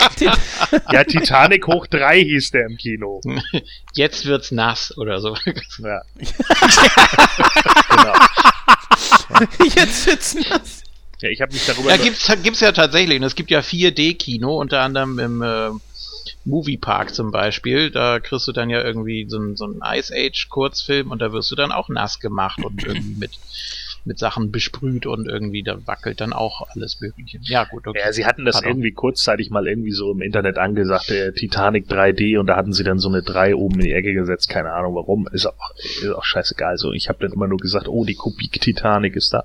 Und ähm, war halt für mich halt auch überhaupt kein Grund, da nochmal irgendwie reinzugehen und letzten Endes sind es wahrscheinlich auch nicht so viele Leute gewesen, die rein sind. Titanic hat natürlich seinen Stand irgendwie als zweiterfolgreichster Film vom Einspielergebnis weltweit. Äh, das muss man natürlich schon klipp und klar anerkennen. Wer irgendwie zwei Milliarden äh, äh Dollar oder, oder, oder ja. Äh, einspielt, ja, denn da, da muss man natürlich dann schon sagen, okay, das hat irgendwie seinen Stand. Also ähm, ich glaube, der zehnfache Budget, ne? Also Genau, genau, so. Ja. Und das muss man halt einfach so sehen. Und ich glaube, äh, der Einzige, der das noch irgendwie äh, toppt, ist dann Avatar, der, äh, glaube ich, auch ungefähr genau das gleiche geschafft hat. Nur dabei muss ich mich jetzt halt einfach fragen, und das frage ich mich halt auch bei Avatar, sind diese Filme tatsächlich so gut oder ist es einfach James Camerons Advertising Studio, das es einfach so gut schafft, diese Filme zu vermarkten? Und ehrlich gesagt glaube ich mittlerweile zweiteres. Ich glaube einfach, mhm. dass er unglaublich viel da reingelegt hat, äh, Leute dazu zu kriegen, diesen Film zu hypen und dadurch, dass er eben gehypt wurde und auch überall hin verkauft wurde, haben ganz viele Leute ihn gesehen und den dann auch als für gut befunden oder wie auch immer. Wenn wer Avatar 2000 2009 gesehen hat, der weiß auch, dass der Film an sich auch sehr schwach ist, eigentlich, was die Grundstory angeht. Das ist halt auch so dieser typische Uraltkampf äh, Mensch gegen die Natur, bla, äh, langweilig so, ja, haben wir schon 10.000 Mal gesehen. Er ist ganz gut in Szene gesetzt, aber das ist es dann halt auch so. Die Story ist halt unglaublich simpel gehalten und ich denke, dass das, was Titanic hier auch ausmacht. Man hat halt eine Kitsch-Story gepaart mit Katastrophen-Historienfilm und die funktioniert für die breite Masse. Da muss man nicht viel nachdenken, das ist ein ziemlicher No-Brainer, man hat überzogene Charaktere, kann sich das einmal angucken, aber dann ist irgendwie auch gut. Natürlich hat der Film auch irgendwie so ein, zwei One-Liner, die man für immer behält mit Ich bin der König der Welt oder sowas. Und das will ich auch gar nicht schmälern. Und er hat sicherlich seinen Stand in der Kinoindustrie, aber in meine Top 50 wird der Film niemals kommen. Wahrscheinlich nicht in meine Top 100. Und das muss ich halt einfach dahinter setzen, wo ich einfach sage, meine Güte, äh, schauspielerisch finde ich den einfach zu schwach von der Story her. Ist der so dermaßen geradlinig und langweilig, dass es da einfach nichts bringt. Und die Special Effects fand ich damals nicht gut. Bin ich ganz ehrlich, weil ich trotzdem einfach immer sehe, wenn es CGI ist, weil CGI immer glänzt. Und das, das geht mir einfach auf den Sack. Und das ist einer der Gründe, warum ich mit Titanic von vorne bis hinten nichts anfangen konnte und auch wahrscheinlich bis heute nicht kann. Ich meine, ich kann gerne nochmal sagen, ich gucke ihn mir nochmal an. Aber wahrscheinlich langweile ich mich dann wieder genauso wie vorher. Und deswegen spare ich mir einfach die Zeit und gucke einfach Filme, die ich noch nicht gesehen habe. Und werde jetzt hier dazu sagen, dass Titanic von mir knallhart leider nur 60% bekommt.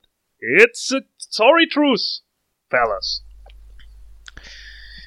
Julian, kannst du dich dem anschließen? Ah, zum Teil ja, äh, zum, zum anderen Teil finde ich es dann doch ziemlich hart. Also, ich habe es vorhin ja schon gesagt, für mich schon ein Meilenstein der Kinogeschichte, ob man es jetzt mag oder nicht, ob man das als das sieht, was es sein soll, oder eben als, als weniger, als mehr geht wahrscheinlich nicht. Ähm, finde ich aber trotzdem sehr schwierig zu bewerten. Es man muss auch immer die ganzen Meta-Ebenen bedenken. Wie viel Arbeit wurde da reingesteckt und was hat man da äh, noch alles versucht rauszuholen? Ähm, wie sehr hat man sich mit der Materie befasst und so weiter. Klar kann man alles äh, sagen, dass das sieht man im Film nicht. Klar, aber das äh, sollte man auch irgendwie mit würdigen, denke ich. Ansonsten passt für mich ziemlich viel. Die Musik, die Soundeffekte, klar, das, äh, das, das Bilderlebnis, das bleibt äh, ein Leben lang im Kopf, keine Frage. Äh, von daher schon sehr, sehr bedeutender Film. Jetzt nicht nur für mich persönlich, sondern denke ich schon auch ja, für die gesamte Kinogeschichte. Mm, die Story ist natürlich sehr seicht, die Charaktere komplett überzogen. Ähm, ich glaube, dass das vielen nichts ausgemacht hat, weil man die ganze Zeit gewartet hat, bis es denn endlich mal passiert.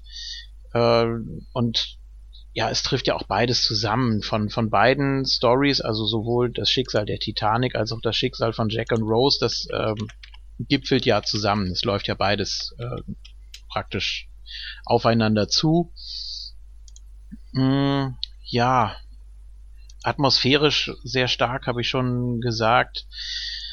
Äh, wir waren damals zu dritt im Kino, äh, noch zwei Jungs aus meiner Klasse und äh, ja, wir waren auch unfassbar gehypt und haben auch irgendwie gedacht, ja, okay, es könnte, könnte sein, dass es ziemlich kitschig ist, aber ja, mein Gott, wir waren um die 17.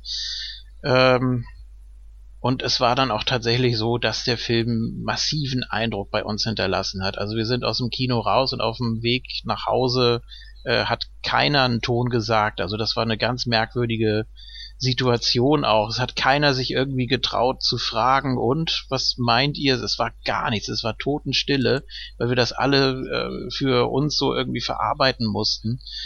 Ähm, auch, auch diese Situation werde ich, werde ich nie vergessen. Äh, ist auch recht gut gealtert, kann man vielleicht sagen. Gut, die Schauspielerleistung, die erkennt man in den heutigen Werken wahrscheinlich eher nicht so wieder. da denkt man sich, okay, das äh, war damals schon eine, ganz andere Kategorie, eine ganz andere Klasse. Ähm, ich wollte noch mal ganz kurz auf die Nebendarsteller eingehen. Man kennt ja zum Beispiel, äh, Sekunde. Ian Grofford zum Beispiel. Äh, bitte? Ian Grufford. Ja, man kennt, man kennt einige, also auch die mir später dann erst äh, aufgefallen sind. Äh, Jonathan Hyde natürlich äh, aus Jumanji. Habe ich auch lange überlegt, Mensch, äh, woher kennst du den doch? Und ähm, aber Ian Grufford müsstest du kennen, oder? Na komm schon, Mr. Fantastic war ja. Puh aus den 2005 und 2007er Fantastic Four Filmen. Er war Mr. Fantastic. Nein? Da bist du jetzt bei mir an der falschen Adresse, glaube ich. Ähm, ich denke da jetzt, ich denke da jetzt eher so an Leute wie äh, Victor Garber zum Beispiel, der bei Alias äh, mitgespielt hat. Ja, ich finde diese Serie sehr gut. Ähm ja, damals hätte ich aufgrund des Eindrucks, der geblieben ist, hätte ich gesagt, okay, das ist, das ist der beste Film aller Zeiten. Klar, muss ja so sein. Ne? Also, äh, ich meine, wenn man als 17-Jähriger aus dem Kino rauskommt und keinen Ton wechselt mit seinen äh, Kollegen da, dann ist das schon ziemlich heftig. Dann bleibt das auch in Erinnerung. Ähm, dann die Male später hätte ich es vielleicht, ja, hätte ich ein bisschen was abgezogen. Ähm, weil es natürlich auch nur auf der Leinwand so groß wirkt, ne? Und äh, da hätte ich dann vielleicht noch irgendwie gesagt, ja, da hätte ich jetzt das äh, das Erscheinungsjahr genommen, hätte ich 97 gegeben. Jetzt mittlerweile drehe ich die Zahl um und gebe 79. Jens, deine Meinung? Ja, man hat ja schon eigentlich alles gesagt. Gut, das reicht. ja, danke. Äh, ja, man hat ja wirklich schon eigentlich alles gesagt. Äh, Schauspieler, Atmosphäre etc. pp. Ich gehe nicht ganz so hart ins Gericht damit wie Gordon. Ich mag den Film schon. Ich gucke ihn auch ganz gerne. Ich, und sonst habe ich ihn mir auf Blu-ray geholt. Puh, jetzt müsste ich nur überlegen, wie viel gebe ich diesem Film. Äh, ich will jetzt hier auch nicht zu lange rummachen, sagen wir einfach mal so 80, 82 Prozent. Er hat über die Jahre ein paar Fehlern lassen müssen. Gordon hat natürlich recht, es ist unglaublich schnulzig und manchmal fragt man sich einfach auch so, okay, bei gewissen Szenen, wo man sie geschrieben hat, fehlte einfach so der gesunde Menschenverstand und beim Dreh hätte man sich dann selber sagen müssen, okay, jetzt wo ich das hier so sehe, das funktioniert einfach nicht, das hätte man ändern müssen. Also doch so, ja, 80, 82 Prozent. Darf ich ganz kurz noch äh, ein Thema, was wir außen vor gelassen haben, die äh, sogenannten Gags, also auch so Sprüche von von Jack da, äh, als er als er sie zeichnet, geht zum Bett, äh, zur Couch. Das, das Kino hat gebrüllt vor Lachen. Ich konnte das überhaupt nicht nachvollziehen. Ich fand das nicht witzig. Äh, oder auch so Sachen, als er da angekettet ist mit den Handschellen und sie dann losmarschiert, um irgendwas zu suchen, womit sie die Handschellen aufbringt. Ich warte dann mal hier. Eieieiei. Äh, ist, ich fand es damals nicht lustig und heute irgendwie noch weniger. aber das, das fand ich aber, du, da fand ich aber ehrlich gesagt diese Szene mit der Rotze viel schlimmer. Du musst es von ganz unten hochholen. Ja, und, oh, widerlich. Ne? Und dann kommen die widerlich. da um die Ecke und er schluckt es wieder runter. bah, das war ja. widerlich, ja. Ja, ich ziehe, glaube ich, noch ein paar Punkte ab. Mal sehen. Jetzt, wo du mich so dran erinnerst. Ja, also ich muss sagen, äh, ja, es ist, ich finde den Film sehr langatmig. Die erste Hälfte zieht sich einfach ungeheuer. Das ist, das, thematisch ist das äh, überhaupt nicht meins. Es ist halt eine Schnulze. Es ist, Gordon hatte eigentlich den richtigen Begriff genommen. Es ist ein Groschenroman, mehr ist es nicht. Äh, ich kann mich da auch anschließen. Ich mag Avatar auch nicht. Ich fand den Film damals, also optisch klar ist das ein guter Film, aber storytechnisch ist, ist er scheiße. Und genau das gleiche ist auch äh, Titanic im Endeffekt. Ist eigentlich de, derselbe Bullshit. Ähm, nichtsdestotrotz, es gibt natürlich auch positive Sachen, das will ich nicht sagen. Das ist natürlich die zweite Hälfte des Films, also wie dann der, letztendlich der Untergang dargestellt wurde von der Titanic. Das war schon gut gemacht. Ähm, gibt auch hier und da ein paar Szenen, die ein bisschen rührseliger sind, aber die fand ich auch noch gut gemacht. Ich fand den Schluss zum Beispiel ganz nett. Also, dass dann alle da stehen und Rose kommt dann da die Treppe runter. Das fand ich gar nicht so, so kitschig. Also, es war, es war in Ordnung. Äh, ansonsten pff, weiß ich nicht, was ich dem Film geben soll, ganz ehrlich. Also ich würde mich da auch so, so zwischen 60 und 65 Prozent einpendeln. Mehr hat der Film meiner Meinung nach nicht verdient. Und ich habe es auch schon oft gesagt, nur weil ein Film eine Kinokasse Erfolg hatte, heißt das noch lange nicht, dass das ein guter Film ist. Bestes Beispiel dafür ist äh, Batman, for, äh, Batman Forever. Der Film war an der Kinokasse ein Erfolg, aber der Film ist scheiße. Seien wir doch mal ehrlich. Und da ist es das Gleiche. Nur weil ein Film viel Geld einspielt, ist das noch lange kein Top-Film. Also sorry. Das ist richtig, klar. Jurassic World. Ja, Jurassic World ist auch so ein Beispiel, richtig. Okay, ähm, das war dann unsere Diskussion zu Titanic. Wenn ihr irgendetwas anmerken wollt, liebe Zuhörerinnen und Zuhörer, dann könnt ihr das natürlich gerne tun. Äh, wenn ihr jetzt auch sagt, oh, eure Diskussion war zu hart, äh, der Film ist geil aus den und den Gründen, dann könnt ihr das natürlich auch gerne schreiben. Ja, wir sind ja ähm, gerne bereit, dann auch eine äh, Diskussion darüber zu führen, wenn ihr das möchtet. Schreibt uns einfach eine E-Mail an info.nightcrow.de und hinterlasst einfach mal ein Feedback oder eine Nachricht äh, auf unseren Social Medias oder natürlich auch auf unserer Internetseite. Wir machen dann direkt weiter im Programm und zwar äh, steht hier Kino aktuell. Ich bin mir nicht so genau sicher, was wer da was gesehen hat, aber das werden wir dann nach diesem kurzen Jingle dann hören. Bis gleich.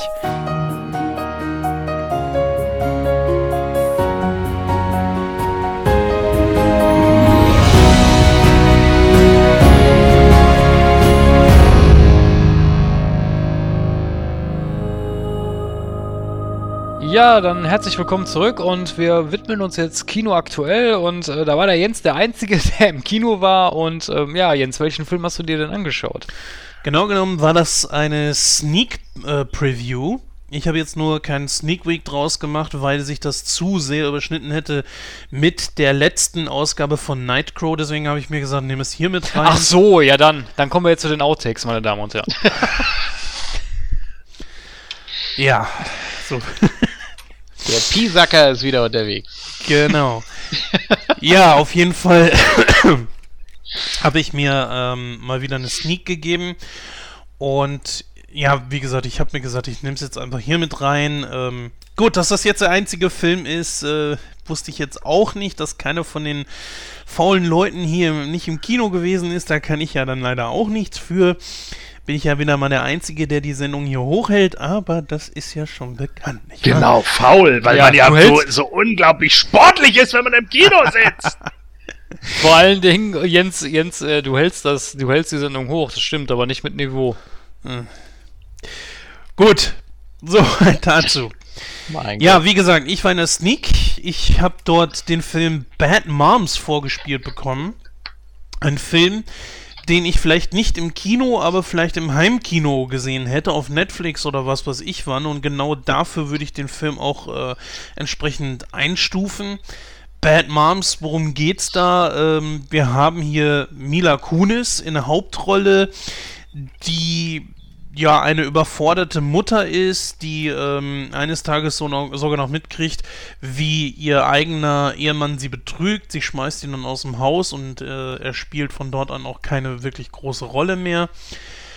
Ähm, dann hat sie zwei Kumpelinnen, sag ich mal, die beide so auf ihrem Niveau sind, die auch so in diesem, ja, in dem Alltag gefangen sind und auch nicht unbedingt die besten Mütter zu sein scheinen. Zumindest äh, nennen sie sich selber The Bad Moms. Und diese haben natürlich auch Gegenspielerinnen, das sind so diese Vorzeigemuttis, wie man sie sich so vorstellt, wenn man das jemals mal gesehen hat in irgendeiner Doku, wo eine Mutter zum Beispiel ihr Kind in irgendein Tütü reinpackt und äh, auf eine Bühne schickt, obwohl das Kind auf das überhaupt gar keine Lust hat. So ungefähr könnt ihr euch diese Gegenspielerinnen vorstellen und das sind auch ganz bekannte Schauspielerinnen. Zum Beispiel Christina Applegate spielt diese Gwendolyn und Jada Pinkett Smith. Das ist ja die Frau von Will Smith. Auch nicht unbedingt unbekannt. Äh, ist dann in dieser Gegendreier-Konstellation zu finden. Und das sind halt eben so diese wirklichen absoluten Vorzeigemuttis und ähm, das spiegelt sich zum Beispiel in sowas wieder, dass es einen, eine Notsitzung gibt in der Schule abends, wo alle Mütter hinkommen sollen, wegen einem Problem beim Kuchenbazar. Ja, das äh, zeigt natürlich schon so ein bisschen wieder, okay, diese Frauen haben so im anderen Leben, also im wirklichen Leben, nicht so die großen Probleme, wie zum Beispiel halt eben Mila Kunis, die diese äh, Amy Mitchell spielt. Ja, das Ganze ist natürlich eine Komödie und zeigt dann halt, äh, wie Mila Kunis mit ihren Freundinnen aus dieser ganzen Geschichte einfach ausbricht und sagt so, Schluss, aus, Ende, ich nehme jetzt auch mal ein Stück vom Kuchen und äh, genießt jetzt auch irgendwo mal ein bisschen das Leben. Die ganze Komödie an sich ist so ein bisschen wie so eine Berg- und Talfahrt, muss ich sagen. Denn ähm, eigentlich könnte man sich so vorstellen, ich weiß nicht, ob jemand zum Beispiel mal äh, Click gesehen hat mit Adam Sandler. Oh ja, fantastisch.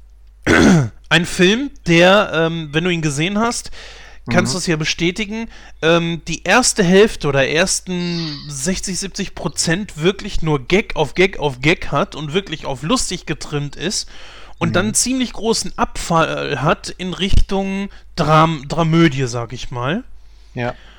Ähm, bei diesem Film hier ist das, sie treten einmal aufs Gas und haben dann genauso wie Klick plötzlich einen ganz großen Abfall. Allerdings nicht im Sinne von, das passiert ab einem bestimmten Zeitpunkt, äh, sagen wir mal ab der Hälfte des Films. Sondern sofort. Nein, sie treten. Ja, sofort und dann geben sie auch wieder Gas. Dann kommen wieder richtig geile Gags und dann wird wieder auf die Tränendrüse gedrückt und viele Dinge sind dazwischen, wo, wo ich mich zum Beispiel gefragt habe, das hätte man auch weglassen können. Zum Beispiel alleine die Geschichte mit dem Mann von Mila Kunis, äh, der ja wichsend vor seinem Rechner sitzt, mit irgendeiner äh, Frau da am Chatten ist und äh, ja, Mila bezeichnet das dann so als Fremdgehen, weil das halt eben auch schon so lange geht und schmeißt ihn raus ist aber trotzdem mit ihrem Leben total überfordert. Diesen Handlungsstrang, den bringt man gar nicht richtig zu Ende. Genauso wie, ähm, ohne jetzt zu viel verraten zu wollen, allerdings bringt man das auch mit dieser Gegenseite, mit dieser Gwendolyn, gespielt von Christina Applegate, überhaupt nicht, gar nicht richtig zu Ende. Klar, es ist eine Komödie, aber irgendwo muss man sich schon sagen, trotzdem kann man da wenigstens noch äh, die Handlungsstränge, die Türen, die man aufgemacht hat, auch wieder schließen. Und das finde ich sehr schade bei diesem Film und kann ihn fürs Kino nicht wirklich empfehlen. Also es hat auch wohl schon einen Grund gehabt, dass man sich diesen Film äh, ausgesucht hat für die Sneak. Ja, ja was würdet ihr sagen? Würdet... Äh? Weil den Schrott sonst keiner guckt. Hättest, hättest du mir jetzt erzählt, ja, ich bin in den Film gegangen, weil ich mir dachte, oh, Bad Moms, nachdem ich den Trailer gesehen habe, habe ich mir gedacht, das ist aber mal eine gute Abwechslung. Da hätte ich dich leider für immer auspeitschen müssen. Also jeder, der den scheiß Trailer gesehen hat von dem Mist, da habe ich wieder angefangen, Hollywood hassen zu lernen. Weil alles momentan irgendwie auf diesem Ding beruht, so, ja, wir haben jetzt Frauen, die hauen mal voll auf die Kacke und dann äh, drücken, drücken sie da ein, zwei Sprüche raus. Das ist alles immer dasselbe. Es ist im Endeffekt Bridesmaids in einer anderen Konstellation. Alter, Hollywood ist so scheißen ideenlos und das ist immer genau das. Oh, Bad Teacher? Oh, Bridesmaids? Oh, cool, Bad Mom. Moms. Ja, wie cool. Was für eine geile neue Idee, Hollywood. Und diese ich ganzen Sprüche. Das, ich find, oh. Ich finde das so faszinierend, ne, weil Gordon, äh, das komm ich, da komme ich jetzt drauf, weil Gordon wieder mit, damit angefangen hat hier, dass Hollywood keine Ideen hat. Also ich verstehe nicht, warum nimmt man nicht mal Spiele und verfilmt die. Ja. Ich denke da mal so an, Met, an Metal Gear, an Borderlands oder was weiß Metal ich. Gear soll jetzt das ja sind all, ja, und hier jetzt kommt doch Assassin's Creed zum Beispiel auch in, ins Kino. Ja, Metal Gear ja. soll verfilmt werden und ich glaube, das wird ein ganz großes Desaster, weil nämlich der äh, Macher daran nicht mitarbeiten wird. Oh, das ist schon ja, scheiße. Das ist schon scheiße. Und genau das ist der Punkt. Das ist doch auch der Grund, warum irgendwie große Comic-Verfilmungen momentan funktionieren, wenn eben die Leute, die sie auch schreiben, wirklich daran mitarbeiten. Dann funktionieren solche Sachen. Und wenn irgendjemand anderes wieder versucht, die Sachen neu zu interpretieren, dann wird's Mist. So, Bad Moms, davon habe ich zwei Trailer gesehen. Einen irgendwo mal auf YouTube, keine Ahnung warum, weil er mir, glaube ich, vorgeschlagen wurde oder irgend so ein Scheiß, weil ich ja manchmal dann auch Trailer gucke. Und ich glaube, einmal lief irgendwo ein Trailer für irgendeinem Film, den ich im Kino gesehen habe. So, beide Trailer waren unterschiedliche Trailer, aber die meisten Witze waren irgendwie dieselben. Es ist immer derselbe Kack. So, oh ja, ich bin, wir sind ja so hart, weil wir als Frauen mal rausgehen und Whisky trinken. Nein! So, ja, und das ist halt einfach so, boah, das, das ist einfach so Kacke. Das, das ist unfassbar dumm. Das sind Komödien, die einfach nur langweilig und scheiße sind. Wenn ich schon den Trailer sehe und denke, diese Komödie wird total unwitzig, wie soll dann der Film noch gut werden? Wenn du im Trailer schon Scheißwitze hast. Ja, vielleicht ist es auch so ein bisschen diese, diese Antwort auf die äh, Buddy-Movies, dass man das Ganze jetzt auch eben für Frauen so ein bisschen ja. zugänglicher machen will, aber es ist ja, es ist ja nicht mal witzig, es ist ja auch nicht anspruchsvoll, es wird ja auch nicht mehr irgendwie kreativ eine Geschichte geschrieben, mhm. sondern es gibt nur noch Kreischen und Kotze, ja. auf gut Deutsch gesagt. Und äh, das ist eben auch etwas, womit ich nichts anfangen kann. Das geht, das ähm, hat übrigens, äh, bevor jetzt wieder so ein, so ein Aufruhr kommt, ne? oh, Ghostbusters, der Neue, der ist, der wird ja nur so gescholten, weil es Frauen sind. Nein, er wird deshalb gescholten, weil er unwitzig nee. und kacke ist. Das hat nichts damit zu tun, dass die Protagonisten männlich oder weiblich sind. Es geht darum, dass Drehbuch scheiße ist. Ja, ist tatsächlich so, weil man versucht, äh, Frauen irgendwie in eine bestimmte Richtung zu drängen, was für sie untypisch wäre oder was äh, Frauen unter sich witzig finden, weil sie eigentlich entweder gerne so wären oder insgeheim so sind oder ja. ich, ich weiß nicht, wo, wo man das, äh, woran man das festmachen kann, dass das irgendwie vor allen Dingen ist es auch immer das Gleiche. In, Frau, in, in Frauenfilmen sind die Männer immer Idioten. Ist euch das mal aufgefallen? Das sind immer totale Vollidioten. Also jetzt mal, jetzt mal ganz ehrlich, also selbst in den Ghostbusters-Filmen war Janine keine Vollidiotin oder das Richtig. dumme oder das Dummchen. Genau. Die war sarkastisch, die hatte flotte Sprüche drauf und die war auch nicht dumm. Ja, eben. Genau das ist es. Und das, das, das kann man halt einfach irgendwie nicht mehr. Und die meisten Komödien heutzutage, Alter, ich meine, mal davon ab, dass alle Adam Sandler-Komödien auch irgendwie scheiße sind, weil er immer wieder den, den alten äh, 0815 Bullshit für die Family hinten dran hängt. Äh, Na, wir haben ja gerade Klick erwähnt, der fällt da so ein bisschen raus, muss ich ja, sagen. das ist Also, vielleicht der einzige, der da ein bisschen rausfällt, ja. Obwohl der am Ende auch schon wieder so diesen Pathos hat. Vielleicht nicht so arg wie andere Filme, da gebe ich dir recht, aber er kommt trotzdem wieder rein, so. Und das, das sind halt so Sachen, keine Ahnung. Ich meine, ich habe jetzt hier Dings, habe ich nicht gesehen. Äh, wie, wie hieß der mit Pac-Man? Pixels?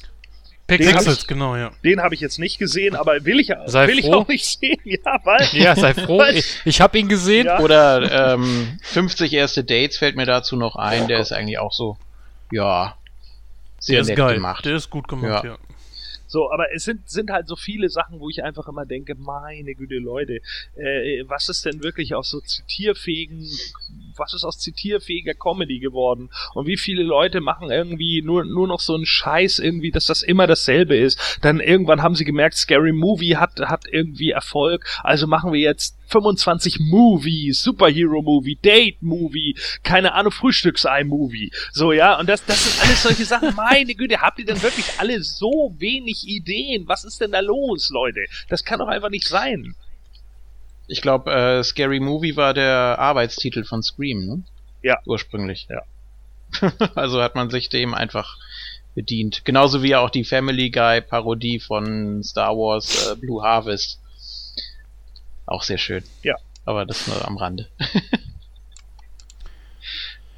Ja, wie gesagt, also ich kann den Film so an und für sich, ich finde ihn nicht unbedingt absolut äh, zum Kotzen, will ich jetzt nicht sagen. Trotzdem, wie gesagt, äh, spart euch das Geld fürs Kino, das bringt's einfach irgendwie nicht. Und äh, es ist auch so schauspielerisch irgendwo so ein bisschen schlecht gemacht. Nehmt euch zum Beispiel mal Mila Kunis, sie soll eine absolut gestresste Frau spielen. Sie sieht aber von, von dem ganzen Look her und so weiter, die Frau sieht ja wirklich toll aus, aber sie sieht kein bisschen gestresst aus. Sie hat keine Falten, sie hat nicht mal irgendwie äh, schmutziges Haar, weil sie es einfach nicht schafft oder was auch immer. Sie kommt zwar ab und zu hier und dort zu spät, das ist alles richtig, aber trotzdem, ja, weiß ich nicht. Und ich muss sagen, äh, Kristen Bell und Christina Applegate, ich bin ja sowieso jemand, der Schwierigkeiten hat, Menschen auseinanderzuhalten. Aber die beiden sehen ja in dem Film für mich sowas von ähnlich, dass ich mich manchmal echt gefragt habe, so, wen habe ich denn da jetzt eigentlich vor mir? Jetzt muss ich mal nachgucken. Äh, ja, erzähl weiter. Ja. Ein bisschen schade finde ich es auch so. Ich hätte auch mal gehofft, dass man vielleicht mal bei Christina Applegate irgendwo so einen kleinen Witz bezüglich eine schrecklich nette Familie mit reinpackt.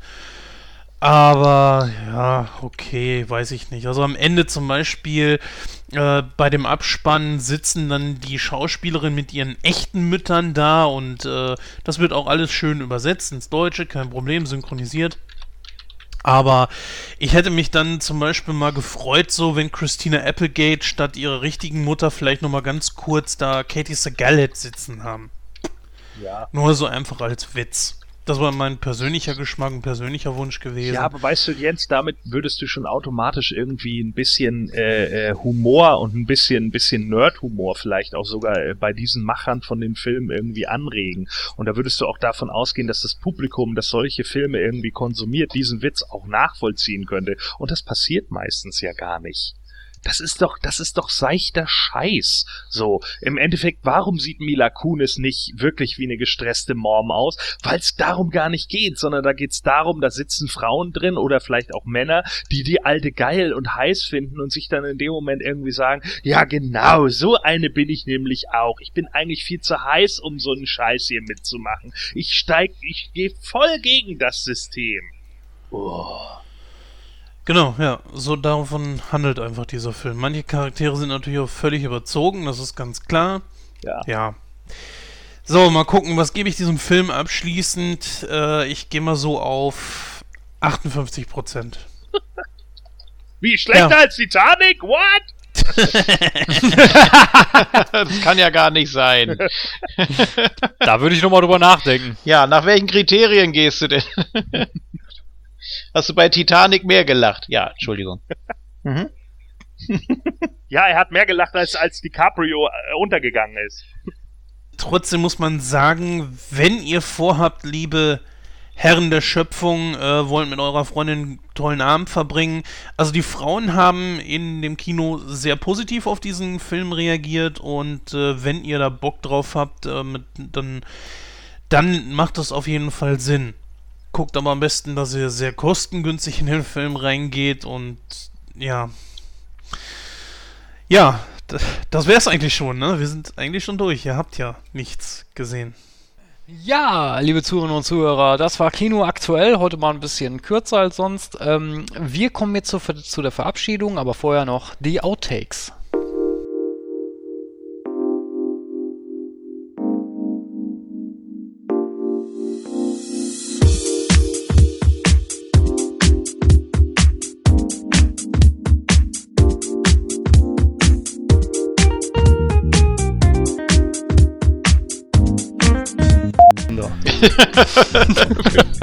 Toll. Ja, Wir schaffen noch, das.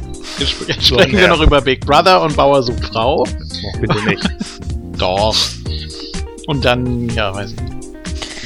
Oh, diese Scheiße, ey. Was? Ja. ja. In der heutigen Ausgabe sprechen die Jungs über Titanic. Hurra! Im, Dschung Im Dschungelcamp. Titanic im Dschungelcamp. Wie auch immer das funktionieren soll. Beides ist ein ziemlicher Untergang. Ja, eigentlich, eigentlich müssten wir jetzt einen Frauenwitz machen, aber das dürfen wir ja nicht mehr. Ab Summe X Abonnenten darf man so Witze auch nicht mehr bringen. Habe ich, mir- hab ich mir sagen lassen. Wie kriegt man denn die Abonnenten sonst? Jetzt habt ihr es so weit geschafft. Tja, wie generiert man neue Zuhörer? Am besten mit Tittenbildern. So, liebe Ja. Hörer, hier seht ihr sie jetzt. Seht ihr sie? Nein? Oh. Naja, Ja, schade. wir beschreiben sie euch So. also. Ja, vielen herzlichen Dank, äh, Jens, wollte ich schon sagen.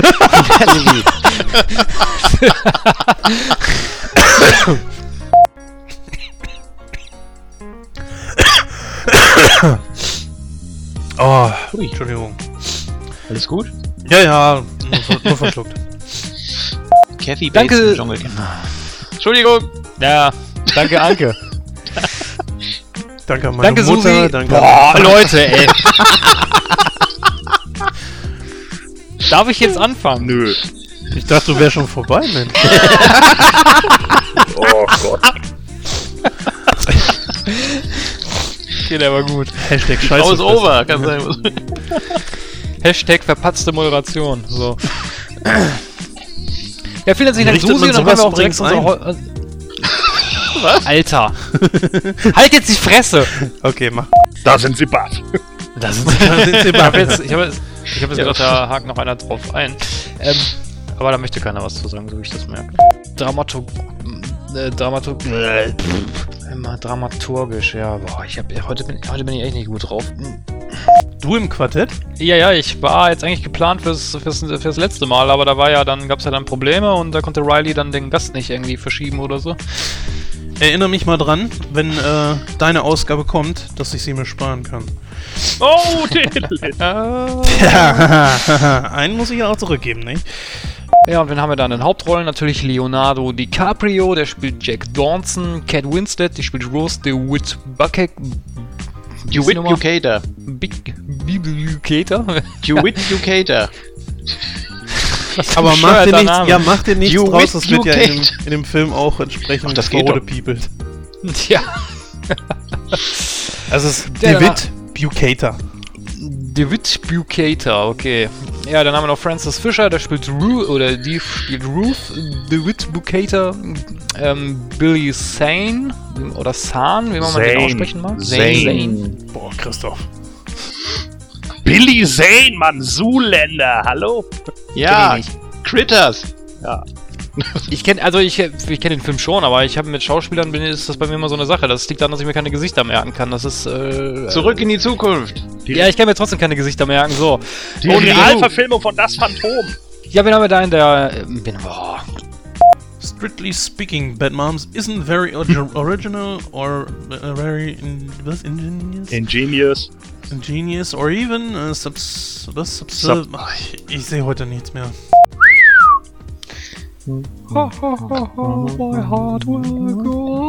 Können wir das lassen jetzt? Gordon hat noch nichts gesagt. Der ist ja auch Afk. Afk, ja. Ja, gut, kann ja zu beiden noch was sagen. Okay.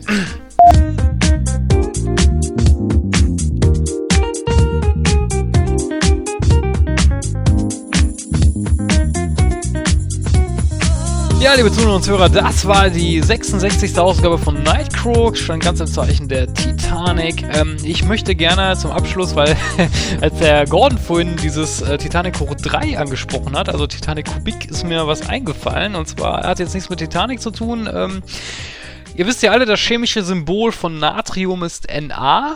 Ich habe letztes Jahr zu meinem Geburtstag ein schönes Shirt bekommen, was, äh, was quasi meinen Geburtstag und mein, mein äh, ach Quatsch, mein Geburtstag, meinen Beruf und mein, äh, mein äh, Fable für Batman so ein bisschen schon widerspiegelt. Deswegen mal meine Frage an euch. Was ergibt 12 mal NA? Batman? Zwölfmal? Ja. Batmanium. Verpiss dich einfach. Habt ihr, habt ihr nicht verstanden? Doch, na, ne? na, na, ah, na, na, na, na, na, ich hab den schon verstanden. Nicht witzig! Möglicherweise ist das jetzt erstmal meine vorletzte Ausgabe. Möglicherweise bin ich bei der nächsten nicht dabei. Ich hab's ja schon gesagt. Ähm, ja, Mann! Oh. Yippie, jawohl. Er hat mein, er hat mein, äh, mein nicht leise gestellt. Warte kurz. Du alte jetzt Dumpfbacke. jetzt macht er Party, klar. Klar, kann immer mal passieren. Real Life geht vor. Jetzt habe ich es möglicherweise nächste Mal dann nicht geschafft. Werden wir hören. Äh, wenn das beim Krankenhaus wirklich nur bei 5, 6 Tagen bleibt, dann bin ich auch beim nächsten Mal wieder dabei.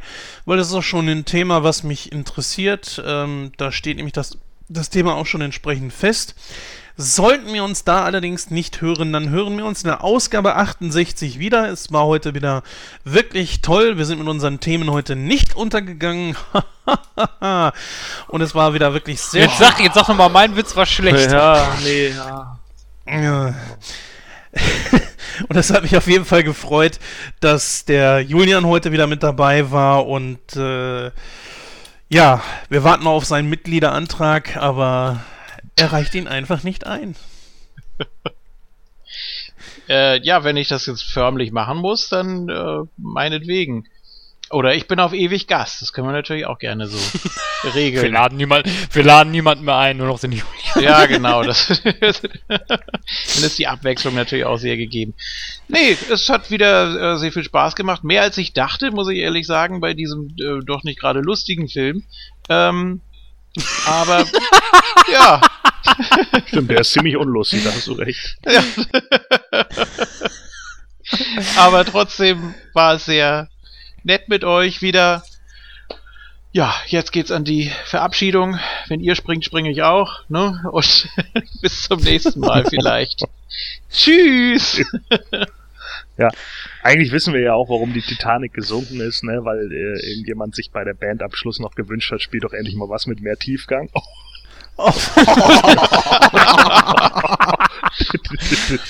so, und äh, zum Abschluss muss ich dann natürlich noch äh, die Frage stellen, äh, wie äh, nennt man eine männliche Katze, die diesen Film nicht gut fand? Einen Buhkater! Oh Gott. Soll ich noch mal hier? Ja, mach doch.